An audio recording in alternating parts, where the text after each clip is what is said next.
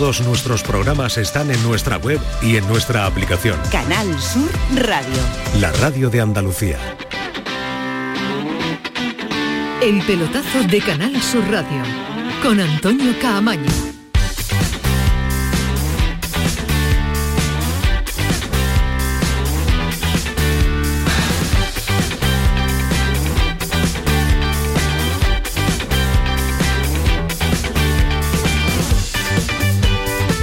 ¿Qué tal? Buenas noches. Sintonía de Canal Sur Radio, sintonía de pelotazo. Noche de jueves 14, ya lo saben, hasta las 12 estamos un ratito de radio para contarles una jornada europea que todavía continúa, porque ya lo saben, tramo horario más de tarde donde ha competido el Betis, el Betis que ha perdido 1-0 ante el Esparta de Praga, en un partido donde el conjunto verde y blanco mm, pues eh, no ha encontrado en ningún momento ese golpe de pedal necesario para viajar por Europa. Ya no lo advertía nuestro especialista en fútbol internacional en el día de ayer que el, este, el Esparta de, de Praga, me mira por qué Alejandro, el especialista fútbol internacional de esta casa. Alimenta que la bestia, alimenta. Que el Esparta de Praga... el respeto todavía para que me lo faltes a mí, Antonio. Pero porque yo no he dicho que seas tú, Ismael Medina. Yo no, no he mirado a Alejandro. Me mirado a mí. Yo no he mirado a, ti.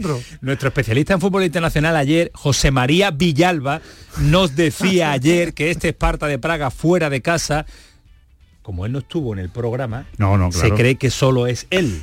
Y José María Villalba aquí nos dijo que el Betis tenía mañana un rival complicado si no le metía a ritmo Ismael Medina. Y no me cortes en la presentación.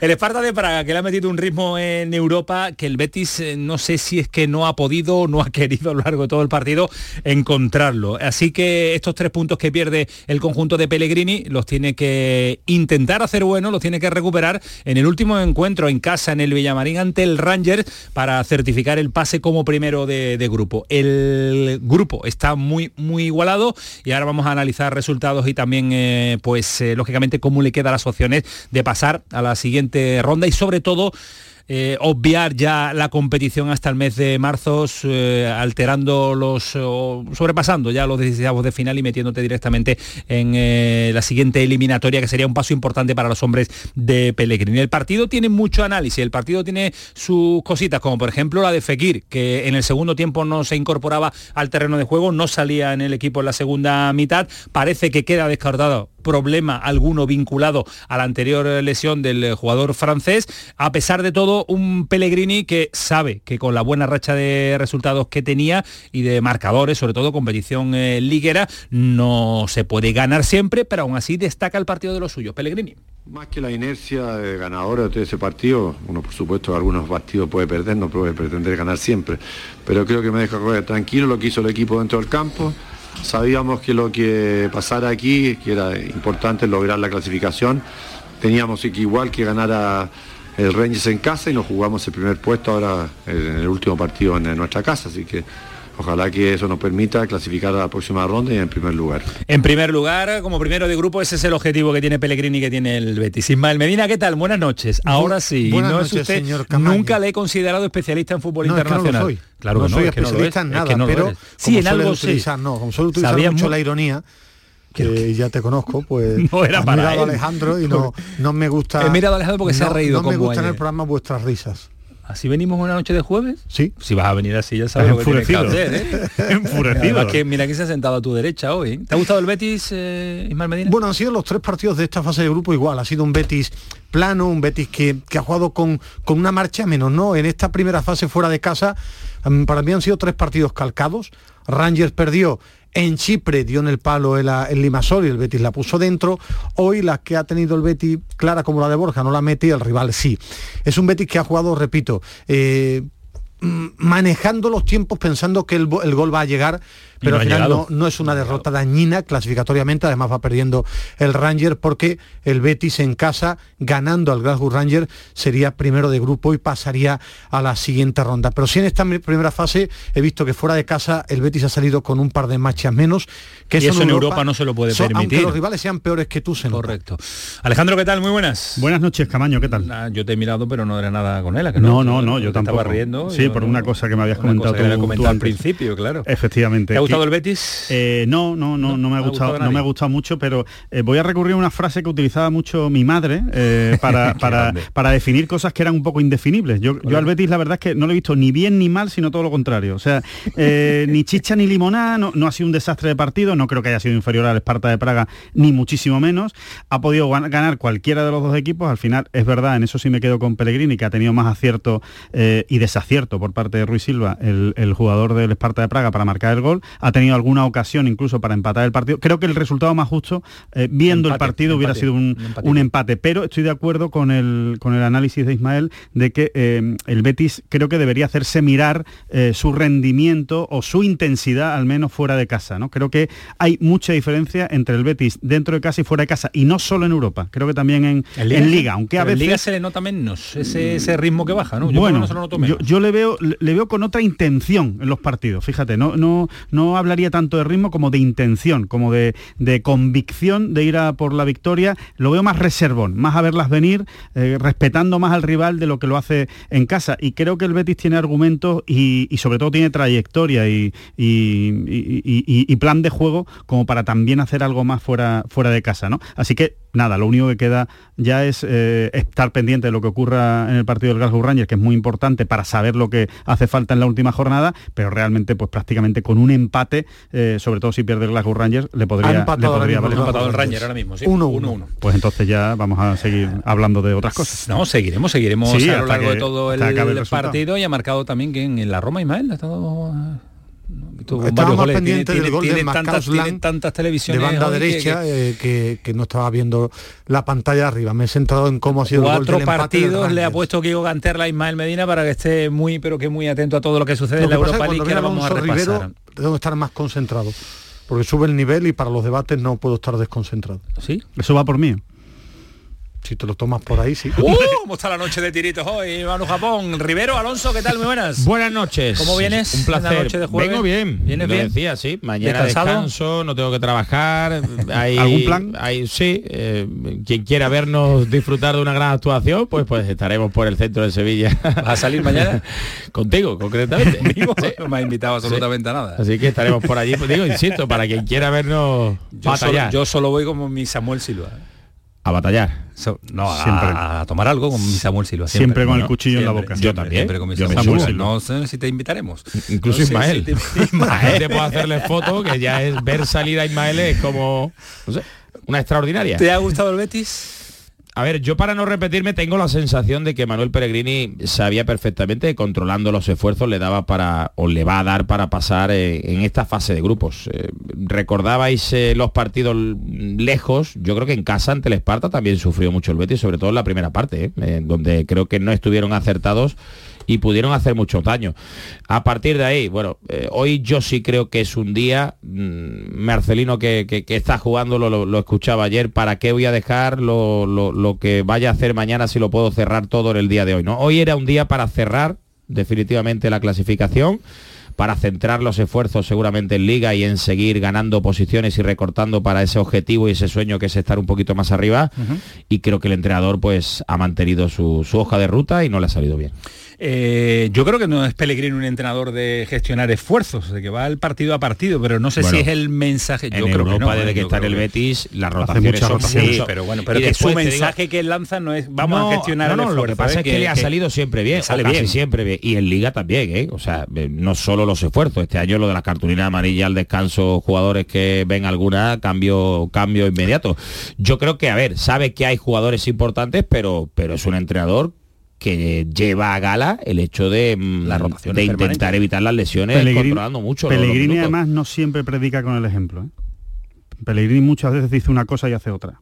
O sea que no es precisamente de esos entrenadores coherentes con su mensaje, sino que dice lo que cree que tiene que decir y el mensaje que tiene que transmitir, pero él después eh, hace lo que cree que tiene que hacer, eh, aunque sepa que no gusta, ¿no? Pero él cuando dice que todas las competiciones van para adelante y que son muy importantes y que todos los partidos son muy importantes, pues no, evidentemente no, ¿no? Al final él sí que hoy, hoy no ha jugado hijo de titular, ¿no? Es que más, más claro agua, pero, pero, Pellegrini no puede asumir el riesgo de un petardazo el próximo no, pero, pero, él piensa, lo puede asumir en Europa, ¿eh? que tenía más y, sabe y sabe que, que, es superior al rival en su estadio. Bueno, después ojo, ojo el último, jugarte el último partido no, eh, no, pero fíjate Alejandro, en la entrevista que teníamos nosotros en relevo, él sí reconocía que lo de Europa es una espinita.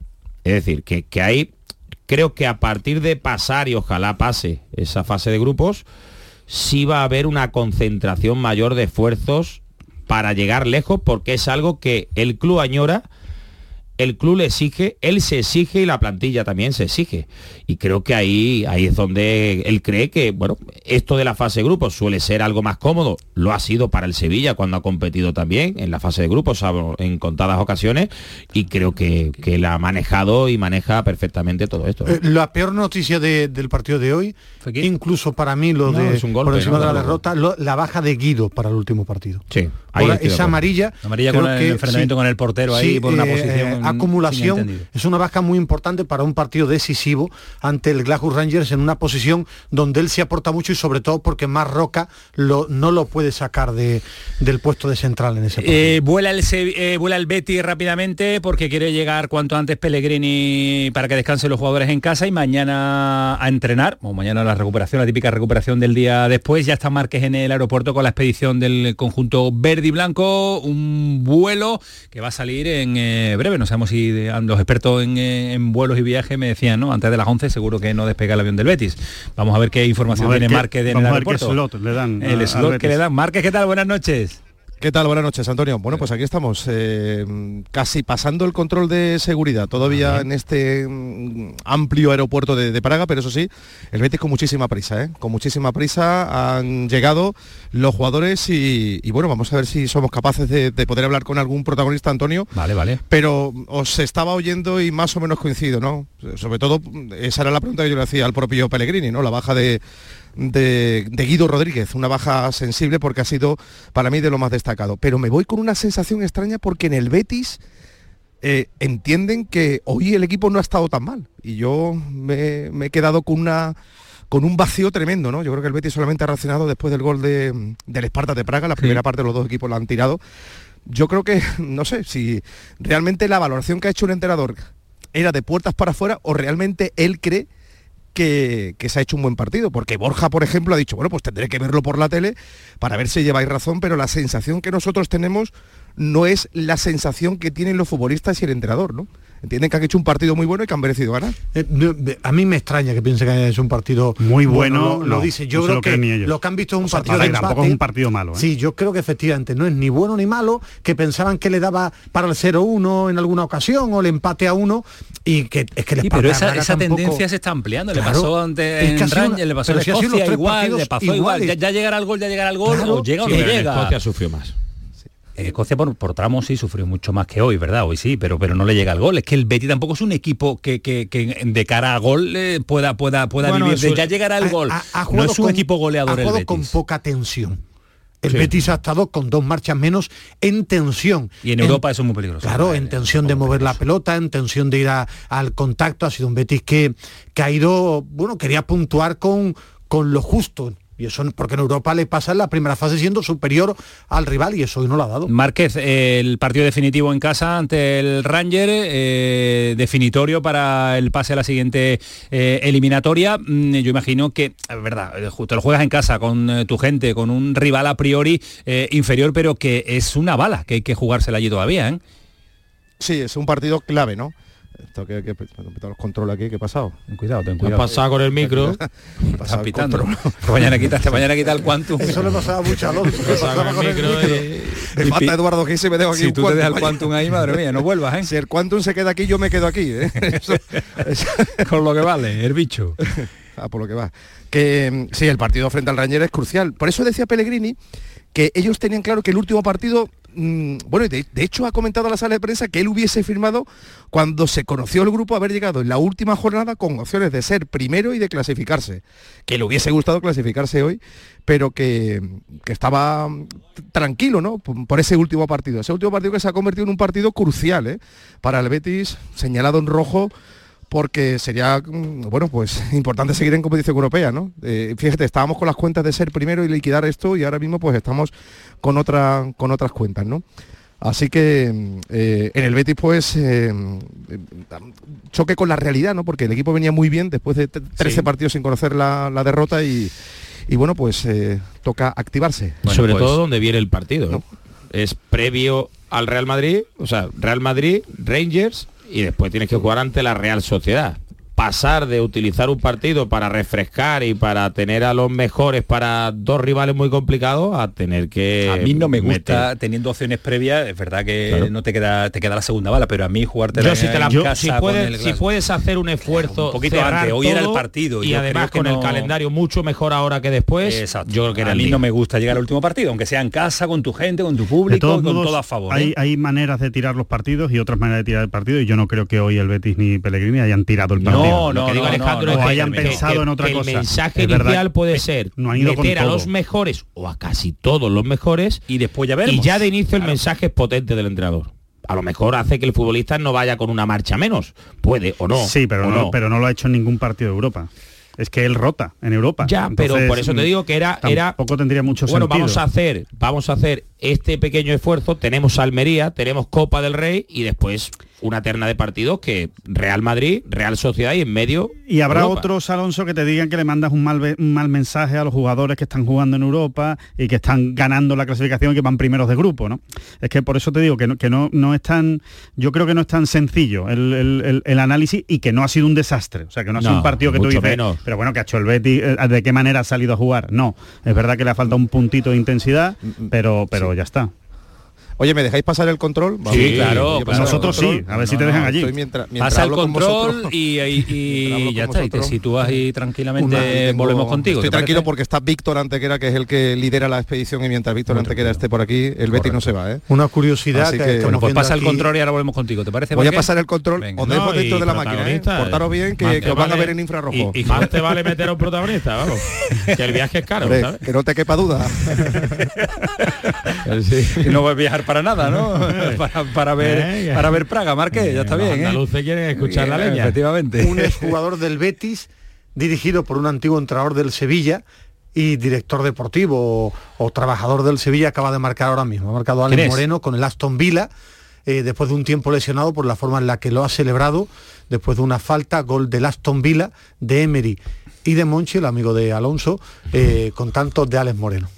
¿Qué partidos se han disputado y están ya cerrados? Ismael Medina, ¿te parece que como hombre que no controla el fútbol internacional eh, le demos un repaso a los partidos? Soy, son muchos. Panathinaikos acaba de marcar contra el Villarreal. ese es el cambio de entrenador que se ha surtido efecto. Tercer partido no como Olimpiaco. De, tercer partido de de Marcelino, de momento tercera victoria. muchos los partidos, los más llamativos. Lo más destacado, eh, la goleada del Friburgo 5-0 a Olympiacos, ha ganado el Brighton 0-1 a la ECA de Atenas, empate a 1 entre el Atalanta y el Sporting Clube de Portugal, y después va goleando el Villarreal 3-1, gana 3-0 el Liverpool, 3-2 en el partido más entretenido, el Marsella al Ajax, empata a 1 la Roma en Suiza ante el Servet y el Leverkusen de Xavi Alonso va ganando 0-1. Los dos mejores equipos en esta primera fase, después ya veremos los cruces de la Europa League, son el Liverpool y el Bayern Leverkusen. Pues eh, ya sí, ya Marque ha pasado el control, ya está más tranquilo y además cerquita ya de, de los jugadores, ¿no Marque? Bueno, pues Antonio, con la celeridad que te estaba comentando, vamos con prisa porque este avión destino a Sevilla em, tiene que salir muy rápido antes de que cierre el aeropuerto San Pablo. Ha habido cambio de planes, no es habitual en Manuel Peregrini, como hemos contado durante toda la jornada, que el equipo vuelva tras el partido, lo suele hacer en la jornada posterior. Y está por aquí Asan Diao, que era hoy una de las novedades del equipo, al que si te parece, escuchamos. ¿Sentís ante ese partido ante el Rangers el que os jugaréis la clasificación? Yo creo que el equipo hoy ha hecho un grandísimo partido. Eh, desde la primera parte hasta la segunda hemos llegado muchísimo más a la era que ellos, hemos dominado el partido, pero sí que es cierto que nos ha faltado ese último punto. Y al final lo que tiene este tipo de partidos, eh, ellos nos han llegado una, dos, tres veces y han conseguido meter el gol y ha sido que ha dificultado el partido. En cualquier caso, tener que jugársela en casa en el último partido con el apoyo de la gente es mejor, ¿no? Que no tener que hacerlo fuera, obviamente. Sí, bueno, nosotros venimos a todos los partidos con la intención de sacar los tres puntos. Eh, hoy no ha podido ser, pero como bien has dicho, nos queda último partido en casa con la afición, eh, tres puntos vitales y a luchar por la clasificación. Pasando las semanas, los meses sigue siendo futbolista del primer equipo del Betis, compitiendo muy buen nivel, contento en lo, individual porque no ha sido solo la irrupción, sino que con las semanas sigue dando la talla. Sí, bueno, al final lo que intento es aprovechar las oportunidades que me dan, escuchar al míster y a los compañeros, que al final los consejos que me dan son lo mejor para mí y bueno, yo trato de, recompensarlo en el campo y agradecerlo y es la manera que tengo de hacerlo. Antonio, te está oyendo a Santiago. Asan, ¿qué tal? Buenas noches. Buenas noches. Dos preguntas muy rápidas. La verdad que teníais muy mal acostumbrado al aficionado bético y bueno, resulta demasiado excesivo el castigo, el palo, ¿no? Veo, veo el tono muy bajo de, en todos los futbolistas y demás, pero que hay reacción. El próximo partido en casa se certifica la clasificación, ¿no? Sí, eh, yo creo que al final nosotros venimos a todos los partidos con la intención de sacar los tres puntos. Hoy no era menos, eh, veníamos con las ideas claras, pero no ha podido ser, pero sí que es cierto que, el equipo ha hecho un grandísimo partido, eh, como veníamos haciendo estos últimos partidos y bueno, eh, ahora nos centraremos en el partido del fin de semana contra Almería y lucharemos por la clasificación en casa con nuestra afición, que no hay mejor manera de ello. Eso se hubiera firmado hace tiempo, certificar la clasificación, además pelear por primero de grupo en casa ante tu gente, eso puede ser un espectáculo el Villamarín. Eh, sí, sí, al final cuando te juegas algo y, lo haces en casa te da un plus, sobre todo con la afición que tenemos nosotros, ayuda muchísimo, pero como te he dicho, al final vamos a todos los campos, sea dentro o fuera, con la intención de sacar los tres puntos y podríamos haber certificado hoy el pase, no ha podido hacer, pero tenemos otra oportunidad en casa. Es otra oportunidad dentro, dentro de poquito en casa. Aprovecharla, San, gracias, un abrazo, buen viaje. Muchísimas gracias. Por se te ha visto en la primera parte muy bien intentándolo, ¿eh? Intentándolo, que la primera parte ha sido el, el más dinámico del equipo, ¿eh? Bueno, y al final he hecho lo que me ha pedido el míster, eh, intento escucharlo, a ir a los compañeros. Al final yo, yo es lo que quiero, eh, eh, hacer lo que me pide, agradecérselo ahí dentro del campo la confianza y las oportunidades que me da y esa es mi manera de hacerlo. Suerte para la Almería, muchísimas gracias. A vosotros. Gracias. Bueno, pues a Santiago, agradecemos también a Mercedes Torrecilla. Siempre. Eh, con las prisas que llevamos, Antonio, que hayamos podido al menos hablar con, el jugador verde y blanco. Bueno, bien, bien, bien, bien, bien. Ya ves, Alonso, como había que meter leña porque y además el mejor para mí del, sí, sí, sí, Decisión de. con muchas rotaciones hoy, eran nueve los cambios. Nueve, solo ha repetido Pechela y Guido. Sí. Pero, pero al final va a reventar. Bueno, es que no tiene otro central. Es que ah, si no juega Petzela, ¿quién juega? Juega con 10, ¿no? En Liga jugará el, si no tiene el próximo fin de semana jugará... Eso, la, el equipo inicial se la deja a... Riyad Sócrates. Yo pues la próxima, pasada, este fin de semana, Petzela Riyad. Sí. Petzela otra vez hasta que reviente. ¿Seguro? Y la Copa del Rey debuta Sócrates. claro, 100% Petzela Riyad. Eh, yo te lo dije, hubo apuestas de todo tipo Y, yo creía, además creo que el crecimiento de, de Chadi se, se, ha hecho efectivo, ¿no? Y está completando muy buenos minutos. lo que no entiendo tanto es que no esté metiendo a Sócrates unos minutos. O sea, es lo que no entiendo. 20 minutos el otro día contra Las Palmas. Es verdad que el partido no estaba cerrado. Ni hoy tampoco. Pero no, hoy, no, no, no, está, hoy no, estaba. Es que vendió que teníamos con, con, las inscripciones. Pero, madre mía. Pero, pero el otro día sí me extrañó. Es verdad que no estaba cerrado y, Pellegrini sí que es de los de partidos en casa contra equipos pequeños, los quiere amarrar como sea. Y, darle muchos minutos. Yo voy a esperar siempre a, a Fekir a eso voy. Necesita jugar. A eso voy, a eso voy a preguntarle a Márquez. Pero debe jugar porque son ocho meses de lesión que coja el ritmo. El Betis debe esperar a Fekir y ponerlo. Márquez, las sensaciones sobre lo de Fekir es nada, ¿no? Precaución, no, golpe y poca cosa, ¿no? ¿Sí, atención? Sí, sí, no hay. está ya el avión. Está el avión ya de parcho. Las call, las call to Seville, se llama la película. La última llamada a Sevilla, aquí, no. ha habido, aquí ha habido una apuesta a la hora que salía el avión del Betty. Alejandro se ha ido a las 11 de la noche, Ismael decía que 10 y media. No, no, yo decía que 11 menos 10 no, 10 y media, no, dicho 10 y media, 10 y media sentado. 10 y media sentado. Imposible, sentado dónde? 3 minutos. ¿Sentado dónde? 3 minutos, a ver si 3 minutos. Sentados. seguro, como dice Alejandro. Piloto, un buen amigo de todos nosotros, ¿eh? Alejandro, que conocéis bien, es el piloto de la aeronave. Ah, también trinca aquí, también trinca aquí. madre mía, madre Alejandro. Mía, madre mía, Alejandro, ¿cómo es? ¿eh? Alejandro, y eso que solo coge aviones grandes. Sí, efectivamente. Magnífico sí, sí, piloto. Magnífico piloto y mejor persona. sabéis mucho, ¿no? De, aviones. No, es que porque hemos ido de piloto, sabemos de piloto. Sabes, sabes el, el, pánico que yo le tengo, que no se me va a quitar en la vida, y es con el único que eh, puedo aguantar mm, algo. Es que he hecho muchos vuelos con él y te lo juro. aterriza. una cosa, señores, que aterriza muy suave. Estos señores cada día que pasan son más tertulianos. ¿eh? Hablan de todo, como si supieran de todo, de aviones, de pilotos, yo de verdad, expertos que, que cuando voy con él efectivamente lo he dicho Alonso no se mueve cuando va a aterrizar, ¿no? En fin. Parque. Bueno, pues lo lleva Alejandro, que sí, que no hay preocupación con Fekir, que no hay Bueno, preocupación ya con está. Fekir. No hay preocupación Vuelvo a lo mismo, ¿no? que no hay preocupación en principio. y- Rodillazo en la cadera, ¿no?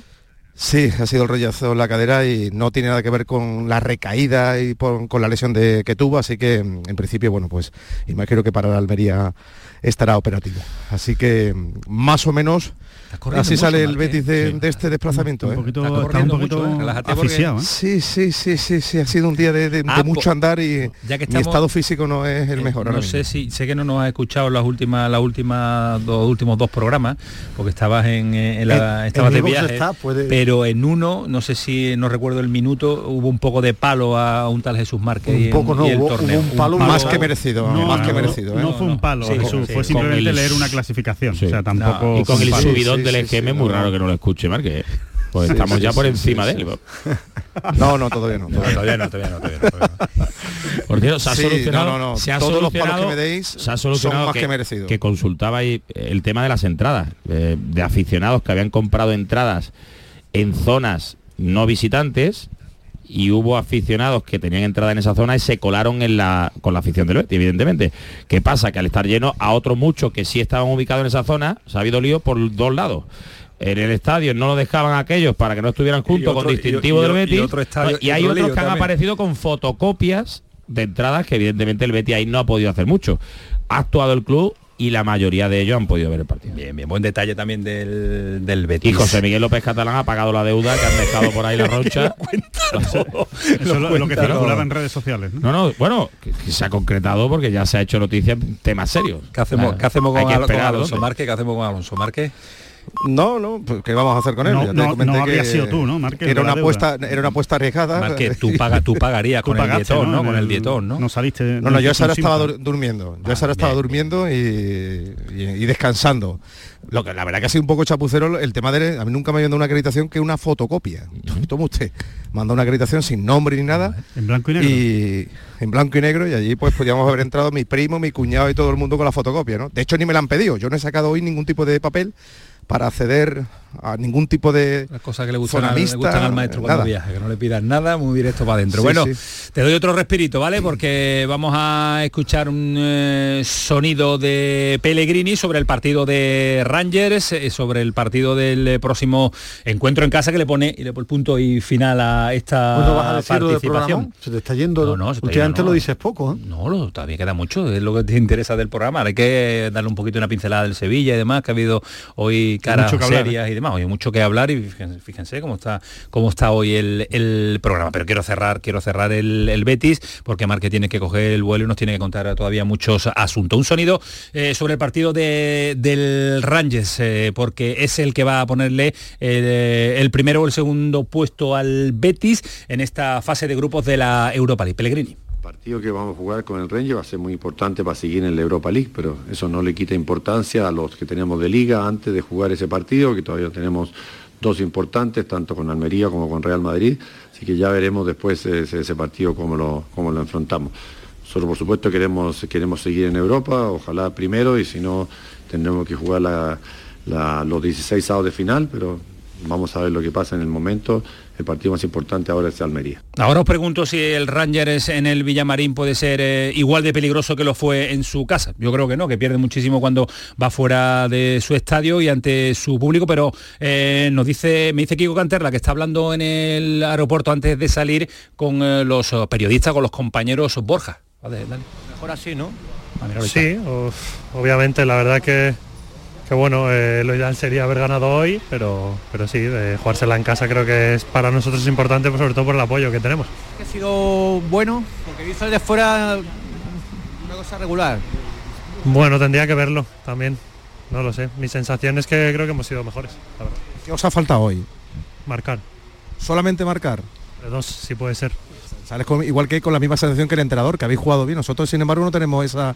Vaya que no, que nos había acostumbrado muy bien y que hoy hemos visto una primera parte, bueno, entender, ¿no? Pero hemos visto un Betis más atascado en la primera parte y la segunda, quizás a partir del gol es cuando habéis empezado a buscar el partido. Bueno, creo que en la primera parte hemos tenido dos ocasiones claras. No recuerdo muchas de ellos. Eh, y en la segunda es verdad que el gol de ellos. Pero creo que el dominio y el peso del partido lo hemos llevado nosotros. Pero bueno, tendría que verlo otra vez. Personal Eh, Pellegrini ha comentado que, te ha visto muy bien hoy sobre el terreno del juego, mejor a un nivel superior a partidos anteriores. ¿Cómo te has sentido tú en esta nueva titularidad? En la primera parte eh, he dado continuidad al juego, he generado un par de ocasiones, eh, he ganado bastantes duelos aéreos, me he encontrado bien. del Rangers en un partido decisivo y que quizás no esperabais hasta en este momento de la temporada?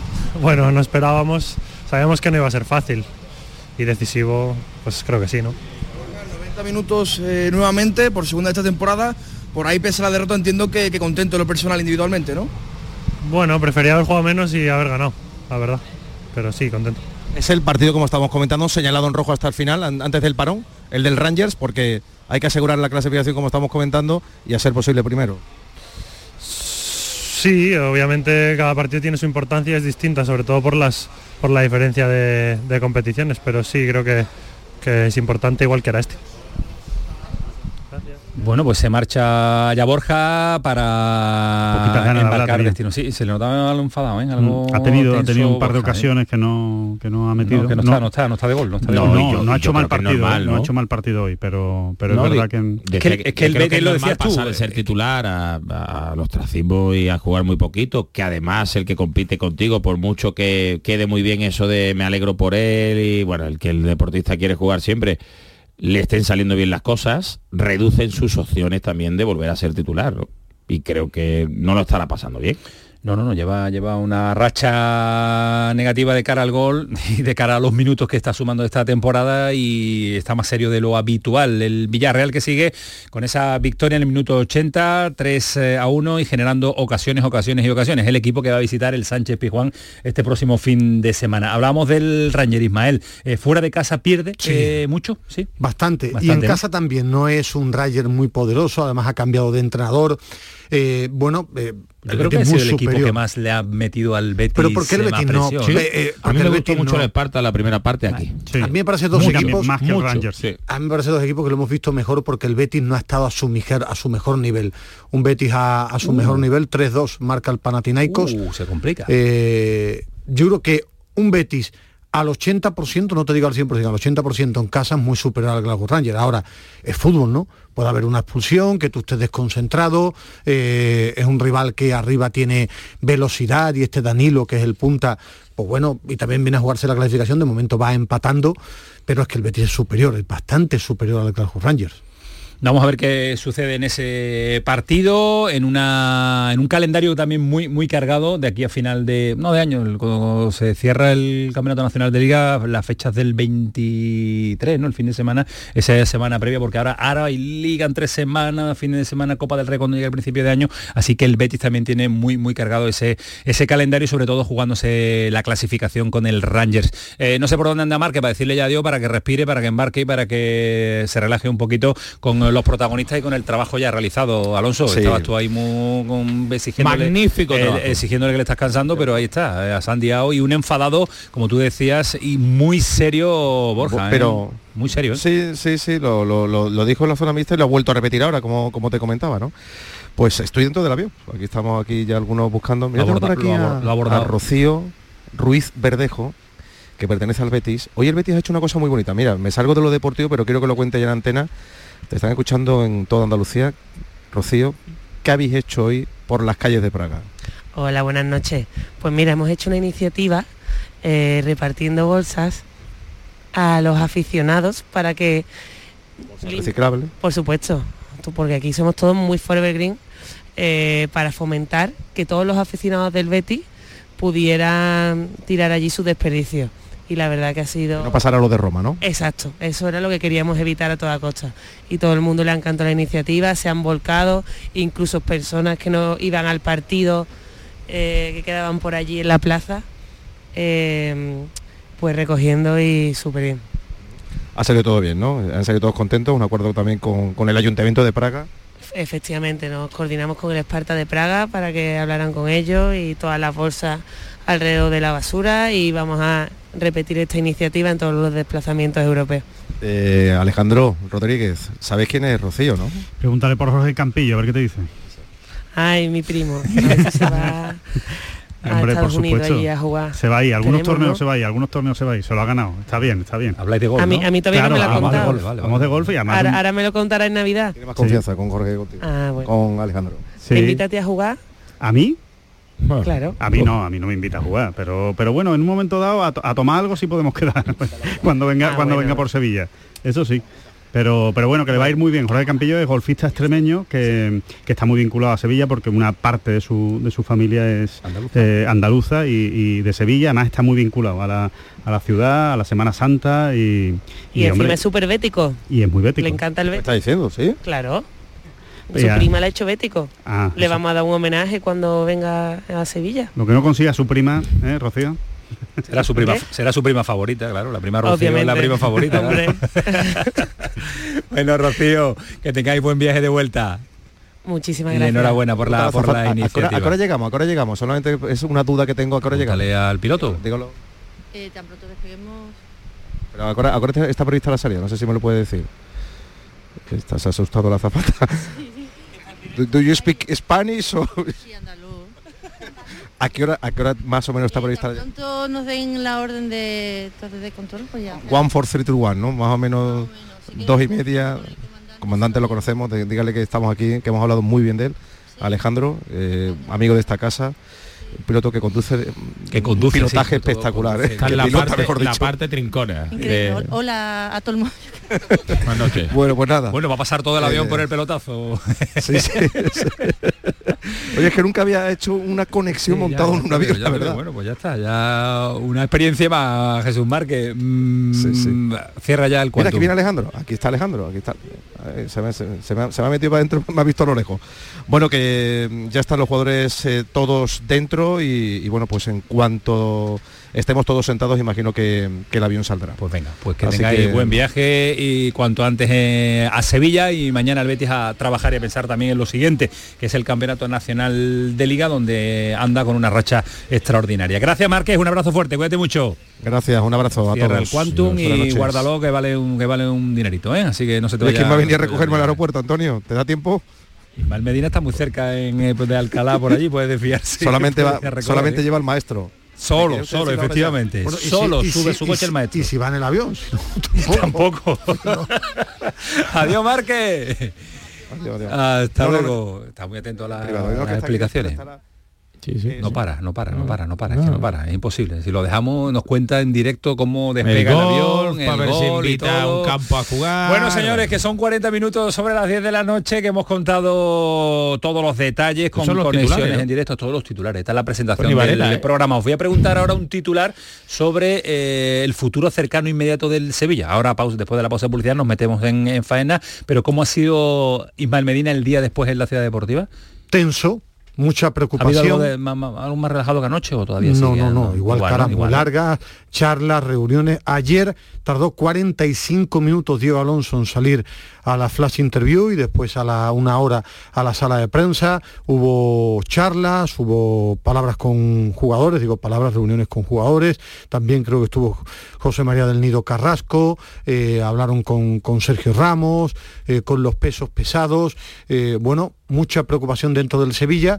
El lunes no va a haber ningún cambio en la dirección, como se esperaba y como aquí veníamos comentando, que no le iban a dar la cautelar, que la noticia hubiera sido que le hubieran dado la cautelar, no va a haber cambio en el Consejo de Administración, será del Nido Carrasco el presidente, pero dentro de algunos días, y en el aspecto deportivo, Horta no es que apoye, es que está unido a Diego Alonso y en el club quieren seguir con Diego Alonso. Lo que pasa que el fútbol me ha enseñado que a ver qué pasa el domingo con el Villarreal.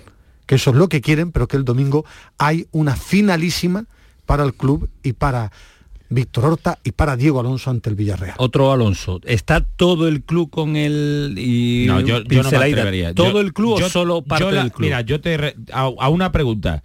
Si el Sevilla pierde el domingo, Víctor Horta echaría a Diego Alonso? No. ¿Puede salir Víctor Horta con Diego Alonso? Eso ya para otro día. Que No, eso para después de la publicidad. Eh, y quiero escuchar también a Alejandro. Eh, 10 y 42 de la noche, a esta hora viene lo que viene. Está Manu Japón, está Kiko Canterla y dale al botoncito, Manu, porque si no, no nos sale la cosa bien. Si Alejandro no nos motiva como él nos suele motivar, no sale la cosa bien. Programón. Ay, ay, vámonos el pelotazo, el Canal Sur Radio hasta las 12. El pelotazo de Canal Sur Radio con Antonio Caamaño. Los fines de semana nos despertamos en los mejores rincones de Andalucía para que conozcas su historia, su cultura, sus curiosidades, sus leyendas. Te invitamos a conocer una Andalucía llena de talento, hermosa, fascinante y única. Andalucía nuestra, los sábados y domingos desde las 7 de la mañana en Canal Sur Radio con Inmaculada González. Contigo somos más Canal Sur Radio. Contigo somos más Andalucía. Feria de muestras de productos típicos y artesanales de la Sierra Morena de Sevilla, del 6 al 10 de diciembre en El Pedroso. 27 años compartiendo gastronomía, cultura, tradiciones, actividades de ocio. En el puente de diciembre del 6 al 10, El Pedroso te espera en su Feria de muestras. Organiza Ayuntamiento del Pedroso con la colaboración de ProDetour, Diputación de Sevilla. Canal Sur Radio. ¿Ya conoces las lavadoras Nevir? Lavadoras de hasta 12 kilos con motor inverter y etiqueta energética clase A. Porque Nevir siempre piensa en el ahorro de la factura de la luz. Con las lavadoras Nevir podrás esterilizar la ropa deportiva y disfrutar de su velocidad de centrifugado y sus tres modos de lavado rápido. Si no la tienes aún, ve ya por tu lavadora Nevir. Consigue tu mejor versión en Clínica Escobar, tu clínica de cirugía plástica y estética de confianza en Sevilla y Huelva. Especializados en rejuvenecimiento facial, expertos en cirugías de párpados, nariz y orejas y corporales, resaltando las cirugías de mamas, abdomen. La honestidad, seguridad y confianza caracterizan a nuestro equipo. Más información en clínicaescobar.com. La jugada de Canal Sur Radio. El pelotazo con Antonio Caamaño. La gran jugada de Canal Sur Radio con Jesús Márquez. Todo el deporte que te interesa está en tu radio. Canal Sur Radio Sevilla. La radio de Andalucía en Sevilla. Si mezclas Andalucía, el fin de semana y la radio, sale gente de Andalucía. Disfruta de un programa en el que sentimos Andalucía a través de su gente, en el que nos dejamos seducir y nos enamoramos de una tierra repleta de tradiciones, de una gastronomía de bandera y de un patrimonio fascinante. Y todo a través de su gente. Gente de Andalucía, los sábados y domingos desde las 11 de la mañana, con Pepe da Rosa. Contigo somos más Canal Sur Radio. Contigo somos más Andalucía. La mañana de Andalucía con Jesús Vigorra es el programa de mayor crecimiento de audiencia de Canal Sur Radio, con 38.000 nuevos oyentes. Según el último estudio del EGM, cada mañana lo siguen 177.000 oyentes, con lo que se convierte en el programa de más audiencia de la cadena. Gracias por confiar en nosotros. Gracias por escucharnos. Canal Sur Radio, la radio de Andalucía.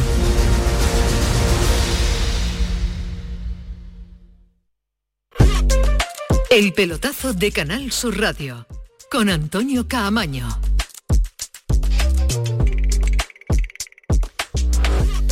Eh, sigue el fútbol en directo, está el Villarreal peleando por marcar el cuarto y ampliar la distancia y tener tranquilidad. Siete de prolongación, van a quedar a seis y vaya el portero, como ha salvado, del Panathinaikos ha salvado tres en una acción, ahora piden penalti y no, no ha pedido falta eh, a favor del conjunto visitante en el eh, Villarreal. ¿Ha caído alguno o puede caer No. más? ¿Llega alguno sufriendo No, no, no. a la última jornada? No, no. No, no, porque el grupo un poco más igualado era el famoso grupo de, de la muerte con el Brighton, el Marsella, el AEK Atenas y el Ajax, están ahora mismo clasificados. Con estos resultados estarían Brighton y Marsella y quedan fuera AEK y el Ajax, pero el Ajax ya no es el Ajax de antes ni el AEK.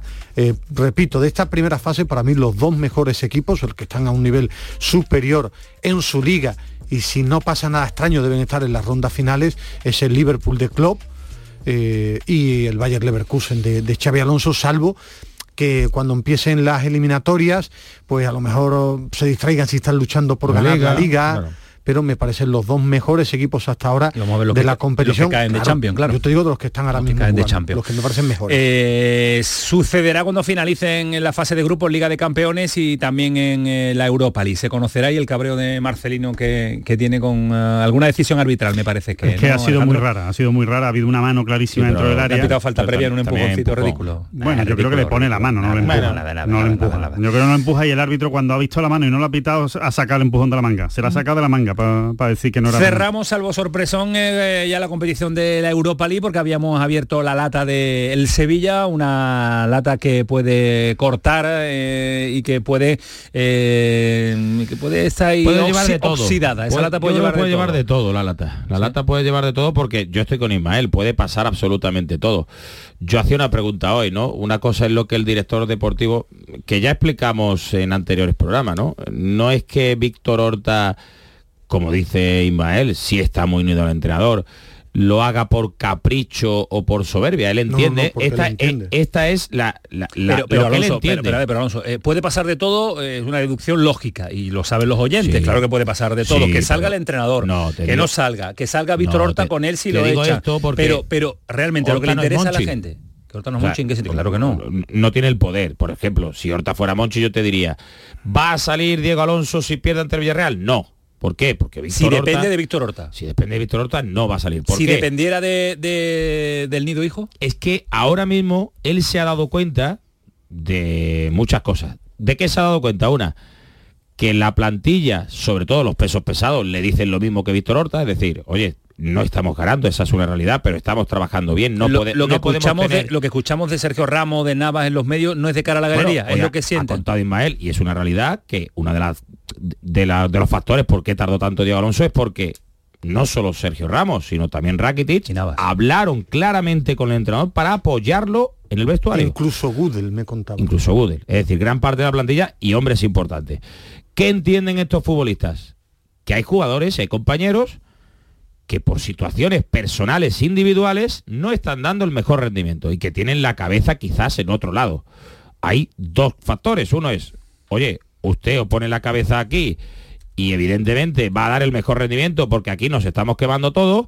Y el otro, y ahí está el motivo de lo que yo te contaba la semana pasada, es que el club quiere acelerar esa pequeña revolución porque entienden que estos jugadores que no están al 100% con el pensamiento en la entidad deben salir, si se puede, y fichar a jugadores. Eh, Yo creo que el, el Sevilla se ha metido los que mandan en un túnel oscuro y muy peligroso. Después, por cierto, también hablaré de la torpeza de José María del Nido Benavente, Ahora vamos con esa eh, parte, sí. tremenda en sus últimos tiempos. Pero los actuales dirigentes del Sevilla están nerviosos, inquietos, eh, muy perdidos. Para mí la decisión de, de Diego Alonso ha sido una gran torpeza, pero no digo por su capacidad, ¿eh?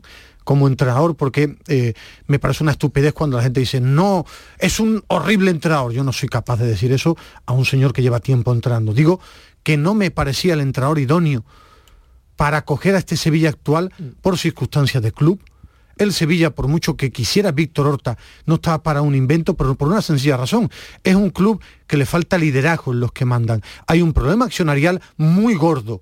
El público anda cabreado hace mucho tiempo. Todo el tema de los jugadores ya estaba el verano. Ya estaba el verano. Para mí se están metiendo en un terreno muy peligroso. Muy peligroso porque tú en Navidad. Pero el verano es ya muy pasó, difícil, el verano ya es que pasó y las Navidad- decisiones se tomaron. pero, Antonio, Es que hay que mirar al futuro y el Navidad- futuro del Navidad- sevillista quiere saber qué va a Navidad, pasar. El sevillista en Navidad, por mucho que quiera el club, es muy difícil dar siete u ocho bajas. Hasta ocho altas y en Europa, si sigues, solo puedes inscribir tres. Y además mandas un mensaje Yo muy no creo que, peligroso. no, yo no al creo que el problema sea las bajas, las altas y demás ahora. Yo creo que el Bueno, sevillista ese- y no están hablando. eso es el gran problema que, están- entienden en el club pero todos. que están hablando y, Pero, y pero, eso pero, llega a los pero, jugadores, pero, Antonio. pero, ver, Cuerpo técnico pero, y pero, no había una gran plantilla que Mendilibar no sabía manejar. Si era Eh, tan gran plantilla, no habrá que hacer que muchos cambios. No, no, pero, pero di nombres. ¿Quién decía que había una gran plantilla? Los José que- María del Nido Carrasco y Pepe, Castro. Claro. Pues claro, esa, por eso aquí criticábamos eso. su torpeza destituyéndolo. Yo creo, Ismael Medina Torres, que hay una buena plantilla. Ahora, perdón, Por buenos eso. jugadores individuales. Ahora, eso no significa que yo he visto hablas de- de a buenos jugadores. en Navidad, no es que que eso es lo que quieren ahora que está informando, pero que está informando Alonso Rivero, que que están hablando y es lo que Ah, quiere. hombre, claro, y a mí esos golpes, esos volantazos que llega al jugador es muy peligroso como club. A mí la, la duda que me queda es que los futbolistas son muy egoístas.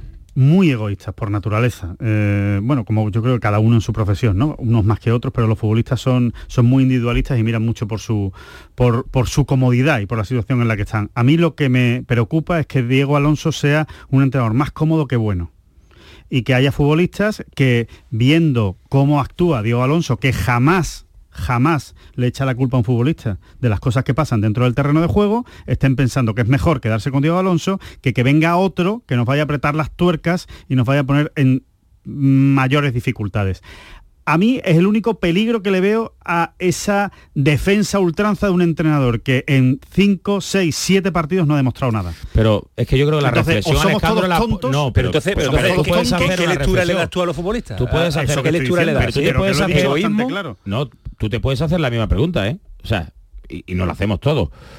Julen Lopetegui, me voy a ir a los últimos y no a los ocho de atrás. Lopetegui, San Paoli, Mendy, ¿todos son malos?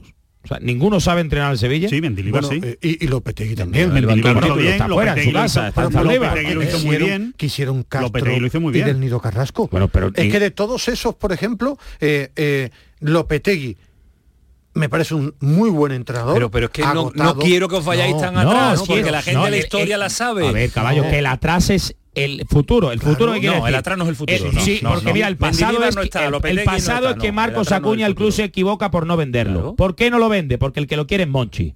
Y hay un odio hacia Monchi. Esa es la realidad. Porque hay muchas cosas que han pasado. Porque a Monchi se ha quedado sin cobrar unas cantidades porque el club se lo ha impedido, entre comillas, alegando Es que, que tiene que cobrar una cláusula. remitirnos a Por- Lopetegui no, ahora es hablar porque de ahora se, atrás. ahora se quiere echar a Acuña. Se quiere traspasar a Acuña. Es el deseo.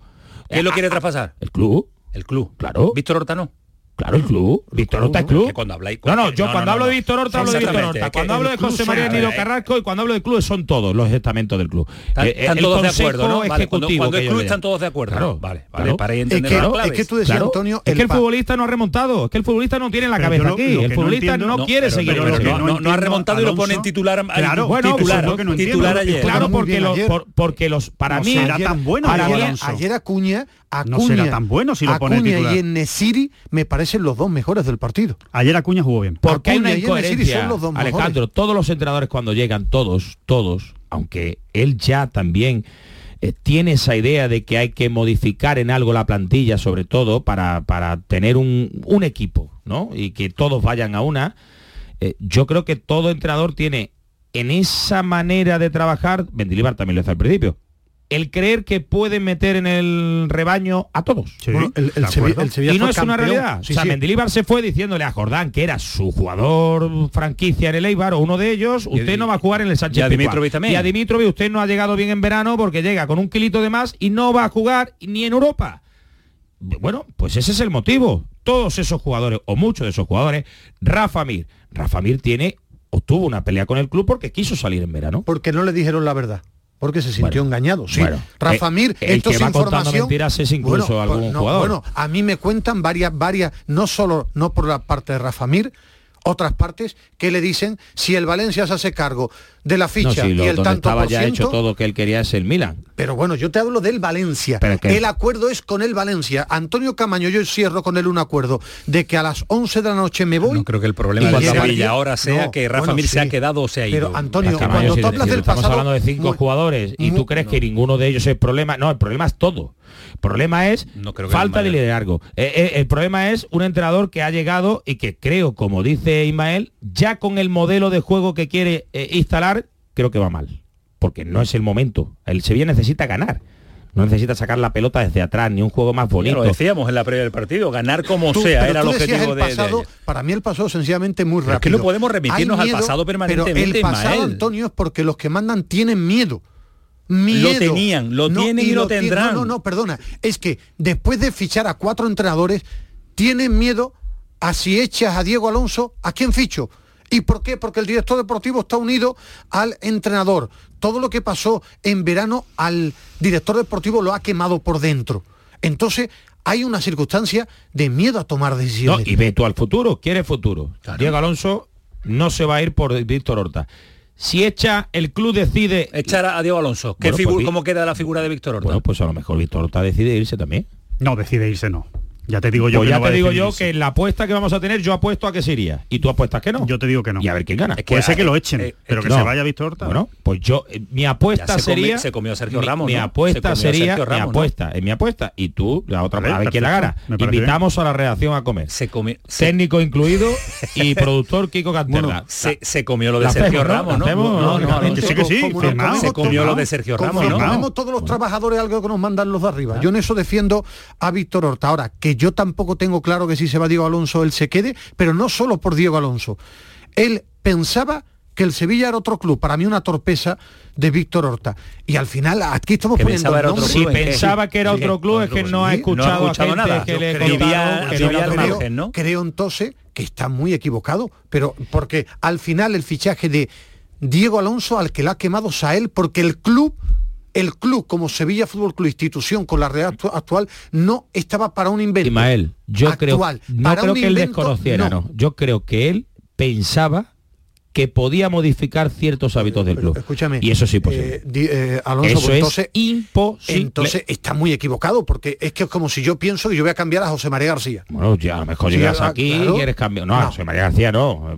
José María García no. no. Pues, pues los no, que no, no hagas esas comparaciones que no existe José, María García, en, Sevilla bueno, nada. Del Nido Carrasco y Pepe Castro sabían con los que le acompañan, sobre todo del Nido Carrasco, que ha tenido fuerza, no se iba a cambiar, porque solo hay que leer los periódicos de una de las razones por la que salió Pero... Monchi. Yo lo que me refiero con la pregunta clara, ¿qué va a pasar con Diego Alonso? Yo creo que si no gana el Villarreal va a ser muy difícil con el ambiente que hay que lo mantengan Castro y del Nido Carrasco, Ahí, eso es otra que cosa, quieren mantenerlo. El problema es que ellos tienen miedo porque es quien va a elegir Ismael, nuevo. Si la decisión la toman del pues Nido de y Pepe Castro, a ver, la figura de Víctor Horta pasa a valer cero. ¿Quién va a tomar la decisión? Ya tomaron ellos la decisión de Sergio Ramos. De, de San Paoli. Y de Sergio Ramos.